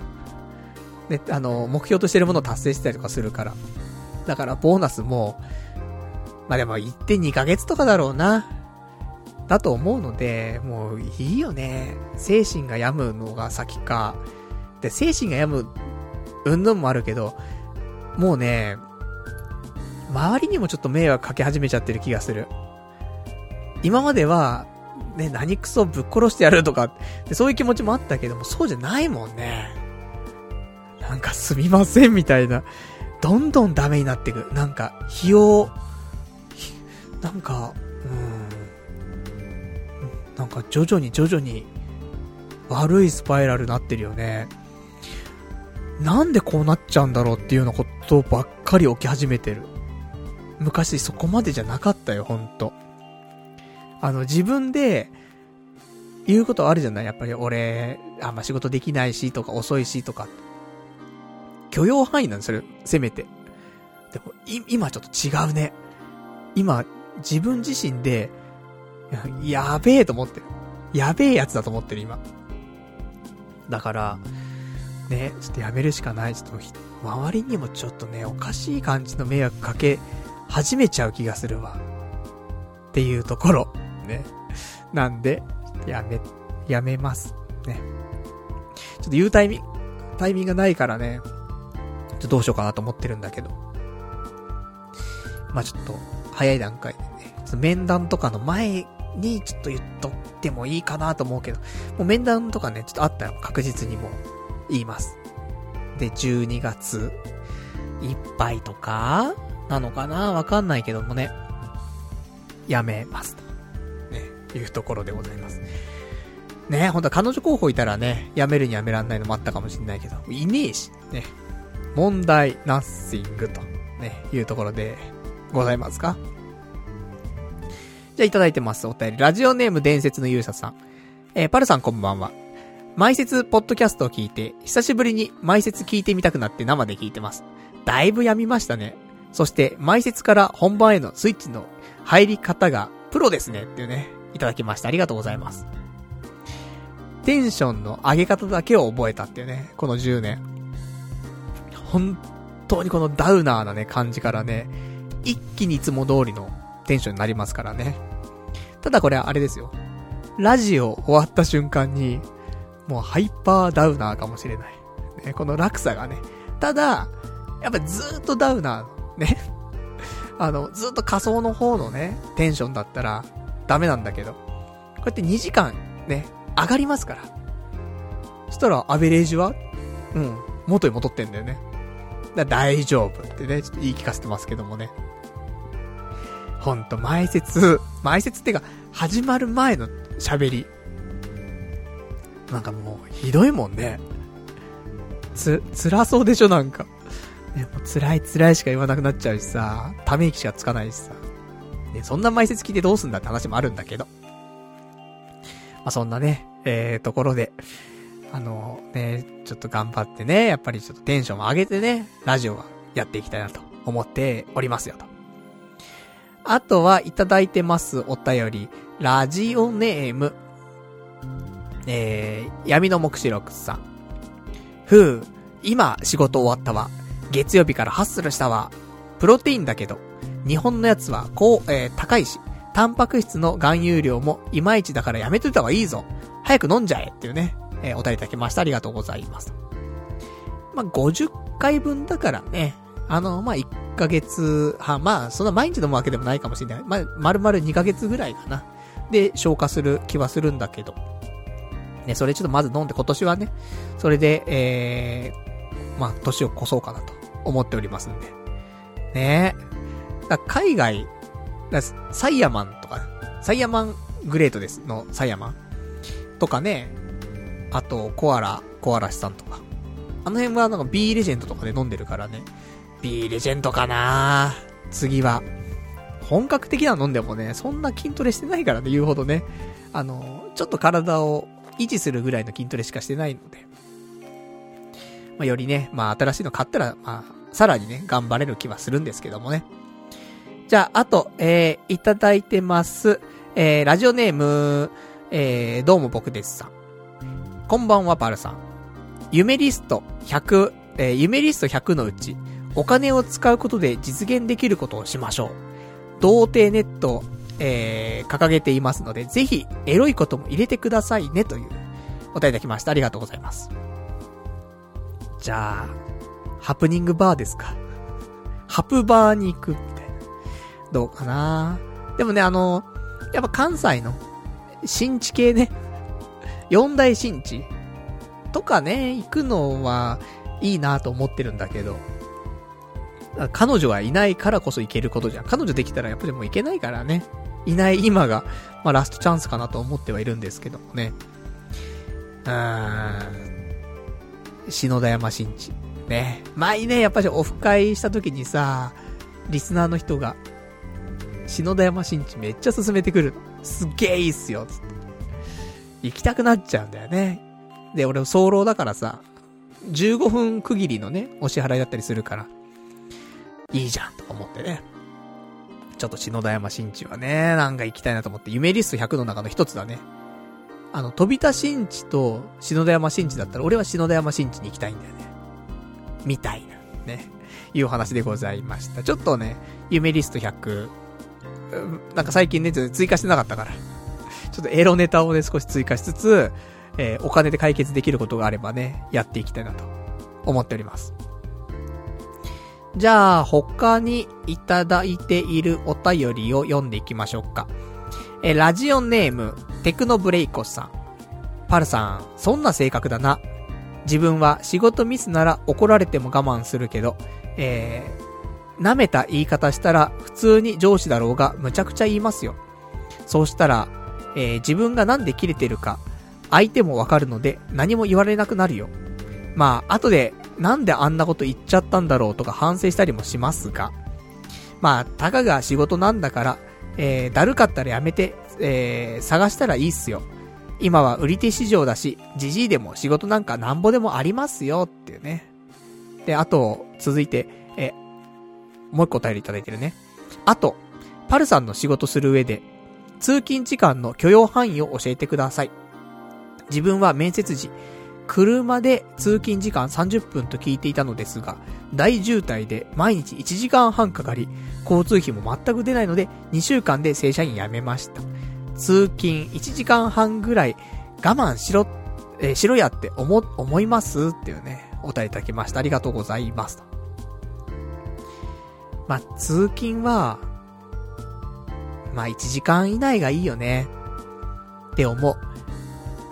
まあ、早歩きとかしてね、1時間とかでもいいと思うんだけど、まあ、普通の交通ルートを使って、1時間で行ければいいなって思うね。だから、まあ、池袋とか住んでる時もね、今の会社行くの1時間ぐらい。帰りはね、なんか結構ダラダラ歩いたり、コンビニ寄ったりとかするからさ、1時間半とかかかっちゃうんだけど。で、渋谷になってもう少し近くなったからね、50分ぐらいで着くのかな。だから、ね、でも、本当はさ、30分ぐらいで着くのが、健康的な気はするよ。だって定時がね、18時半とかだとしてさ、まあ、すぐに帰らないですよ。1時間残業したとして、そっから、ね、19時半ですよ。1時間半かけて帰ったら家21時だけど、30分で帰れたら、まだ20時だからね。この1時間、夜の1時間と結構でかいじゃん。朝の1時間もすげえでかいけど、夜の1時間もでかいよね。だから、うん、やっぱり、近ければ近いほど、いいのかなとは思う。ただ、ずる休みした時がね、え家から出れないってのありますから。そこだけだけど。まあ、ずる休みもしないしね、どうせね。いいんじゃないかなって。まあでもね、うん、電車の中でね、その本読んだりとか、そういう時間を持つっていう意味合いでは、長時間電車に乗ってるのもいいけどね。まあなんか場合によるよね。って思います。まあ、若ければね、長くてもいいかなって思ったりするけど、今この年になってくると、うん、通勤時間辛いなって思うな。でもこれからさ、家を買うとかさ、なった時にねよ。やっぱり、ちょっと物価の安いというかさ、土地の安いところに引っ越すわけじゃん。そうすると、どうしても、まあ、埼玉だったりとか、もちょっと東京の離れたところとかになっちゃうから。ね、やっぱり、通勤時間ってのはね、結構かかっちゃうんじゃないかなとは思うんだけどね。それでも、ね、ちょっと1時間ぐらいで、まあ、職場というか都内のね、中心部分ぐらいに行けるぐらいのところがいいなーなんて思ったりしますけどもね。まあ、そんな、ね。あとなんか前半にもらっていたお便りについては、まあ、あの、自分のね、仕事のミスなら怒られても我慢するけど、ね、そうじゃない場合はね、ちゃんと言うことは言いますよっていうね、話ですけど。昔はそうだったよ。いや、なんでこんなことまで俺言われんのとかあったけど、いや、それも、すいませんつって、受け入れてたけども。でも今は違うから。今俺が悪いからね。ほんと今日とかもひどかったなぁなんでこうなっちゃったんだろうっていう。ね、もう自分でも理解できなくなってっから今ね。ここまでひどくなかったんだよなぁって思うんだけどさ。まあそんなね、ところで。まあ今買い手市場ということでね。まあこのおじさん誰が買い取ってくれんだって話はあるんですけどもね。まあそんなところでございます。じゃあ、あといただいているお便り、一個読もうか。一個読んで、ちょっとお別れのコーナー行こうかな。ラジオネーム。ラジオネームが、えー、一応匿名希望さんにしましょうか。ね。あの、よかったら、あの、ラジオネームも書いてくれるとね、えー、嬉しいかなと思います。え確かに、女性に関わることが増えると、低かったり、痩せようとしたりして、え結果的に自分磨きだったり、モチベーション高くなりますよね。いい傾向ですよね。っていうね、お答えいただきました。ありがとうございます。ね、あのー、なんか、止まっていた時間がちょっと動き出した感じがあるよね。そのさ、25ぐらい、20代で前半から25ぐらいまでね、そうやって、彼女がいたりとかさ、そういう時期があってさ、多少なりともね、やっぱりちょっと、ファッションに気を使うというかさ、いう時期もあったんだよね。だから、ようやくまた、ね、少し動き出した感が。ほんと久しぶりに服買ってるもんね。そんな高い服買ってるわけじゃないからさ。あの、むしろ、ね、よくリーズナブルに。だ、いいよね。リーズナブルに服を買える時代にはなった感じはすごいする。やっぱり ZOZO タウンのおかげな気はするけど。だからね、こういう時にね、えー、まあいろいろとね、服を買ってみるっていうのはね、いいかなと思うから。ね、で、これで、で、さらにまた婚活パーティー行ったりとかしてさ、いいんじゃないって思ったりしますけどもね。それでね、あの、ちょっとずつモチベーションが上がっていってね、えー、次、婚活パーティー出会えたりとかするんだったらね、まあ、結果オーライかなと思いますんでね、えー、私これからもね、少し、あの、おしゃれにね、えー、目覚めていきたいなと思っておりやすと。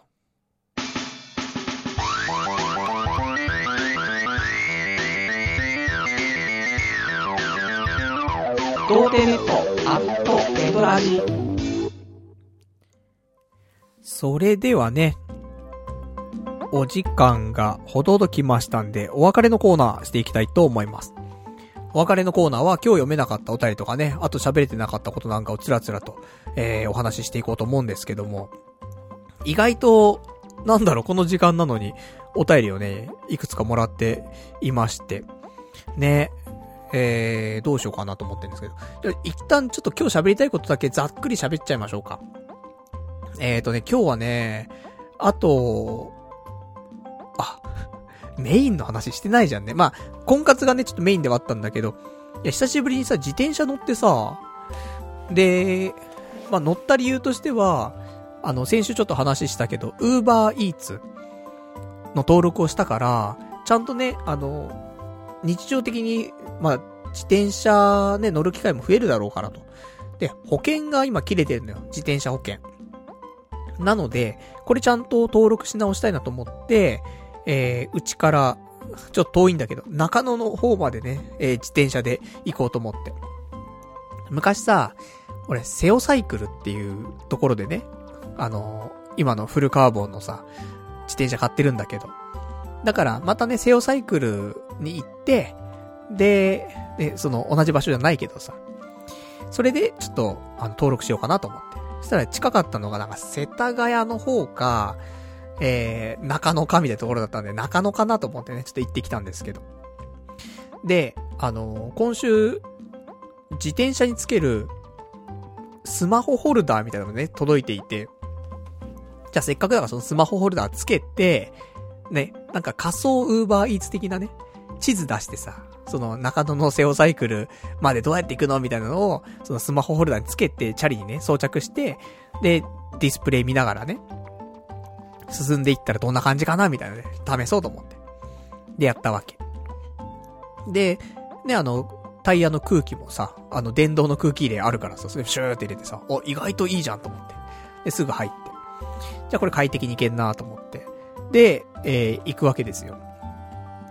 そんで、えー、まあ、久しぶりだからね、もう漕いでて思ったけど、あの、やっぱ自転車の筋肉って結構違うよねと思って、やっぱり。この、この1年ちょっと絞ってきたりとかして、で、筋トレも少ししてきたけど、やっぱ自転車の筋肉はやっぱ違うから疲れんなと思ってさ。で、そんなのこと思いながらもね、まあ、体重は軽くなってるから、まあ、漕ぎやすいのはあったんだけど。で、えー、目的のね、自転車さんついて、で、あの、ちょっと保険切れてると思うんで、これ、ちょっと入り直したいんですけど、つって。大丈夫ですよ、つって。ただ、その保険を入るにあたって、点検をしないといけないから、つって。ちょ30分くらいお時間ください、つって。言われて、じゃあ、ちょっと近くぶらついてからまた来ます、つって。で、点検してもらってさ。まあ、その間ちょっとラーメン食ったりとかしてね。で、戻って。そしたら、保険もちろん、入り直しておきました。で、防犯登録が、あの、埼玉になっていたので、えっ、ー、と、東京で防犯登録をし直しておきましたっていう風に、ね、言ってくれて、そうなんだよね、と思って。俺、あのチャリ買ったのが、埼玉の武蔵浦和にあるセオサイクルで買ってんのよ。でも住んでたのは、あの、池袋だよ。池袋の、まあ、武蔵浦とかだったらね、あの、17号1本とかで行けちゃうからさ、まあいいかななんて思ってさ、えー、行ったんだけど、さすがにね、渋谷から武蔵浦は辛いんでね、あれなんだけど、なんで、えー、ちょっと都内で、ね、えー、防犯登録し直して、で、あと保険も入ってということで、一応1500円かかりました。で、これでも安心だからね、すべてにおいてね、よろしいかなと思って。で、そんな感じで、じゃあ、ね、安心の、えー、ね、全部メンテナンスも終わってるから。じゃあこれ帰ろうと思って。で、せっかくなんで、あの、YouTube ライブやろうかなと思って。まあ、なんか、車載放送みたいなのあるんじゃない？ねえ人気あるじゃん。バイクとかでやっても、車でやっても人気あるから。じゃ、チャリでやろうかなと思って、せっかくね、スマホホルダーあるからさ。そこに、えー、スマホ装着して、で、YouTube でね、ライブピッてやって。で、やったんだけどさ、あのー、難しいよねって思うのは、なんだろう、それ、ロードバイクだからさ、結構下につくんだよね。ペダル、なんだよ、ハンドルとかが結構下についてるからさ、そこに装着するとさ、完全に、その、下から、ね、もう、おじさんを真下から映している絵みたいな。で、おじさんと空みたいな。そんな絵しか撮れなくてさ。もう少しね、なんかその、ハンドルのところがさ、上の方にあったりとかすればさ、正面とは言わないけど、ちょっと下の方にカメラがあってぐらいでさ、で、背景がね、ちょっと景色が流れつつおじさんの顔とかだったらまだいいんだけど、ね、全然つ、つけてる場所がさ、下すぎるからさ、本当に、おじさんの鼻の穴と空みたいな、そんな動画になっちゃうんだけど、まあちょっとやってみようかなと思って。で、YouTube ライブやってさ。で、やってたんだけど、なんかスマホホルダーが、ちょっと不安定なのかわかんないんだけど、あ途中で取れちゃってさ。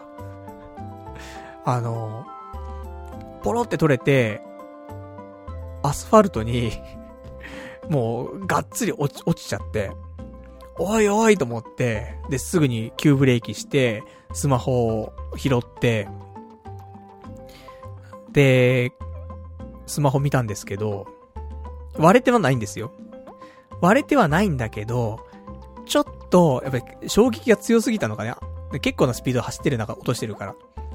衝撃強すぎて、スマホカバーが若干外れちゃって、そう、四隅がある中の一隅がちょっとずれて出てきちゃってて、アスファルト擦ってんだよね。だから、あの、先日私ね、買ったばっかりの iPhone XS ですけど、えー、右上のところ、もう傷ついてます。いや、マジかよと思って。まあ、しょうがねえなーって思いつつ、まあ、割れてないし、あとちょっと画面的には、ほんとその、画面じゃないところなのね。ギリギリ。だからまあ、許すか、みたいな。ところだけど、いや、落ち込むよね、と思って。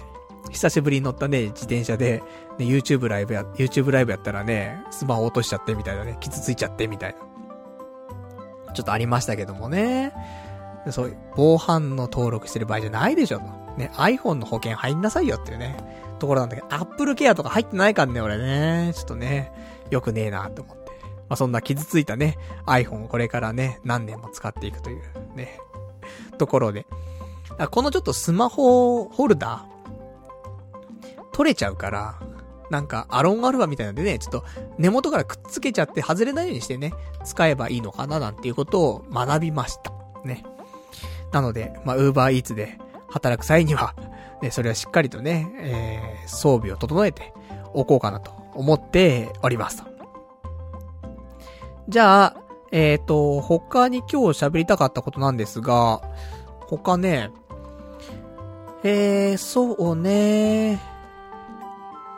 そうね、そうね。まあ、あと欲しいもの一つだけ、まあ、買ってないんですけど、時計欲しいなと久しぶりに思って。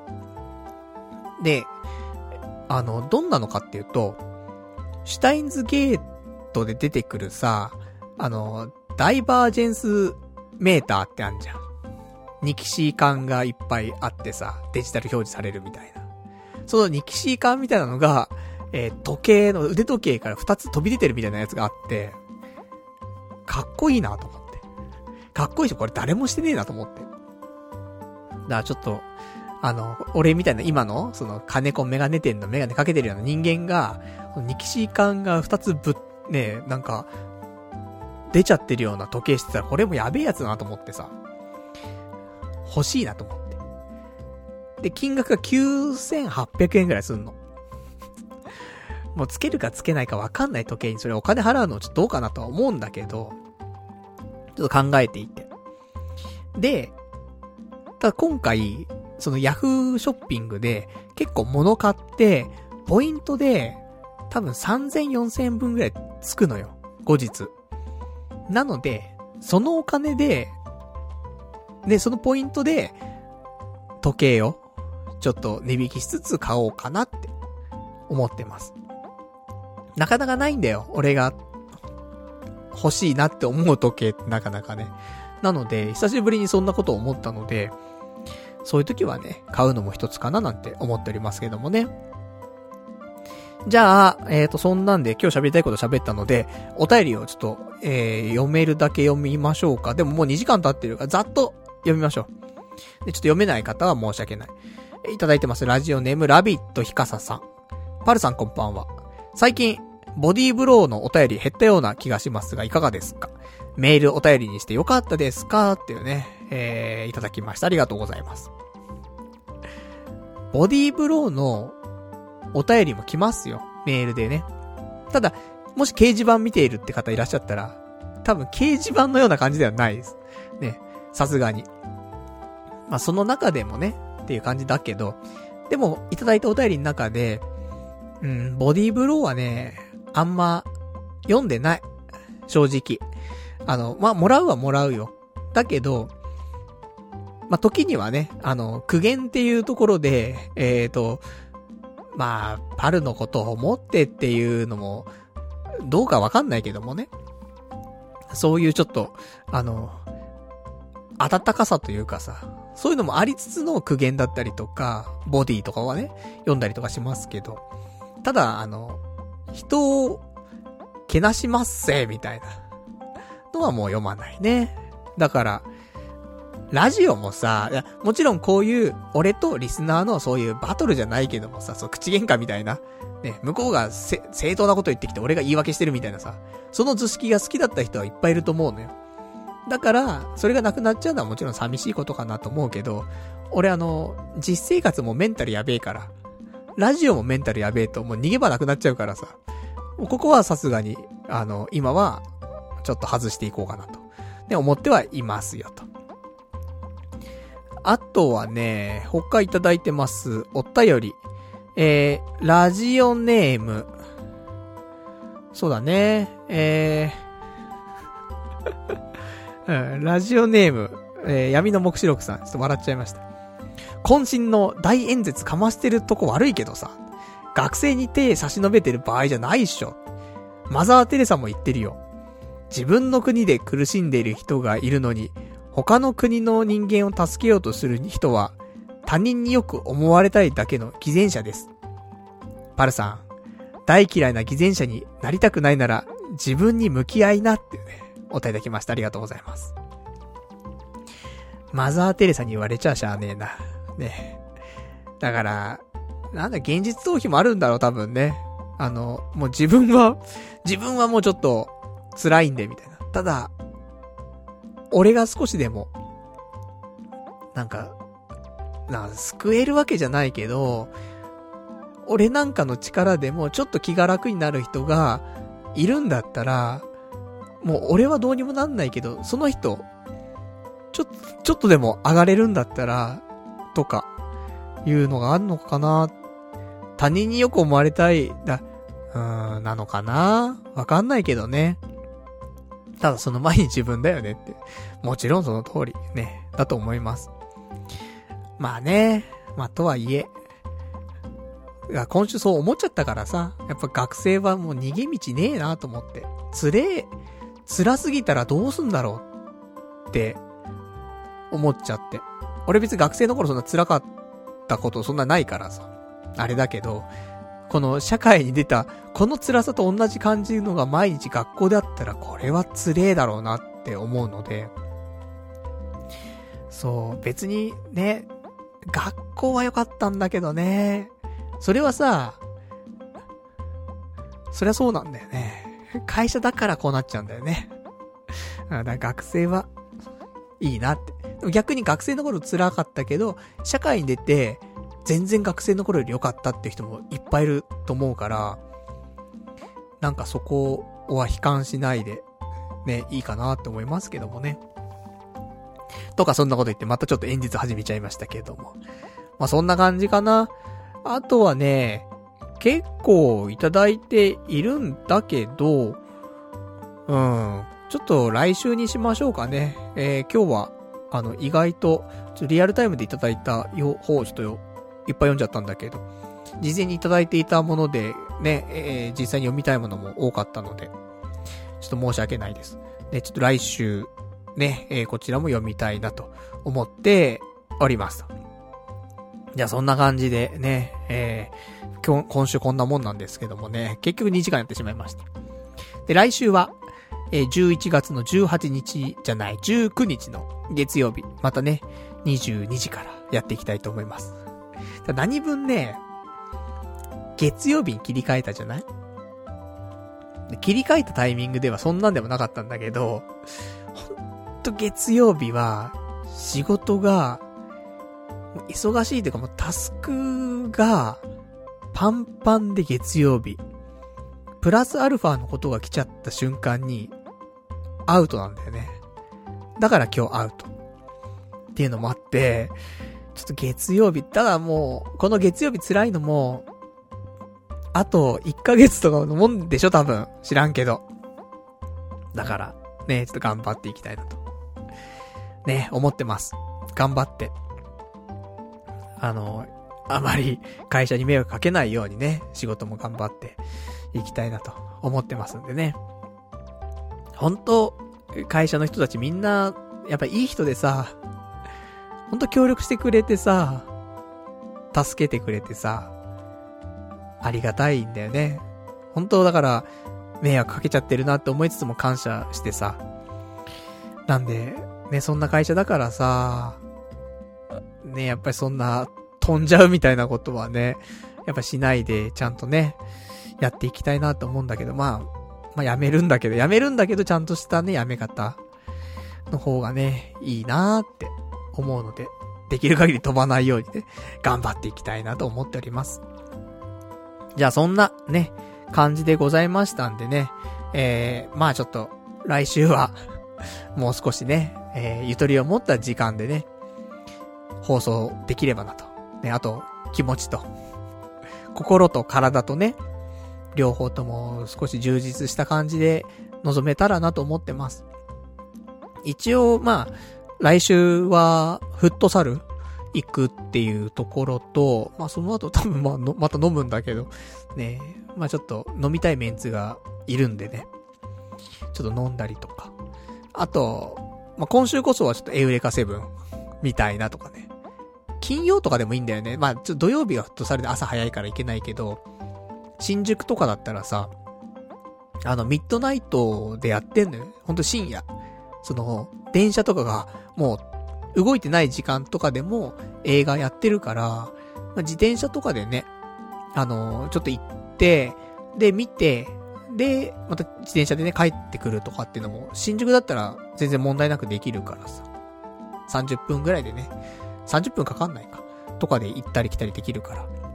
そういうのもね、一つかなと思っております。せっかくね、自分も夜行性だし、都内に住んでいてね、そういうのが楽しめるんであれば、まあ、あと1年もしたらね、どっか奥地の方にね、えー、引きこもってしまうと思いますんで、今楽しめるうちにね、都内を満喫したいなと、そんな風に思っておりますよと。じゃあそんな感じで、ね、えー、今日も結局ね、2時間お付き合いいただきまして、ありがとうございました。それでは、また来週お会いいたしましょう。さよなら。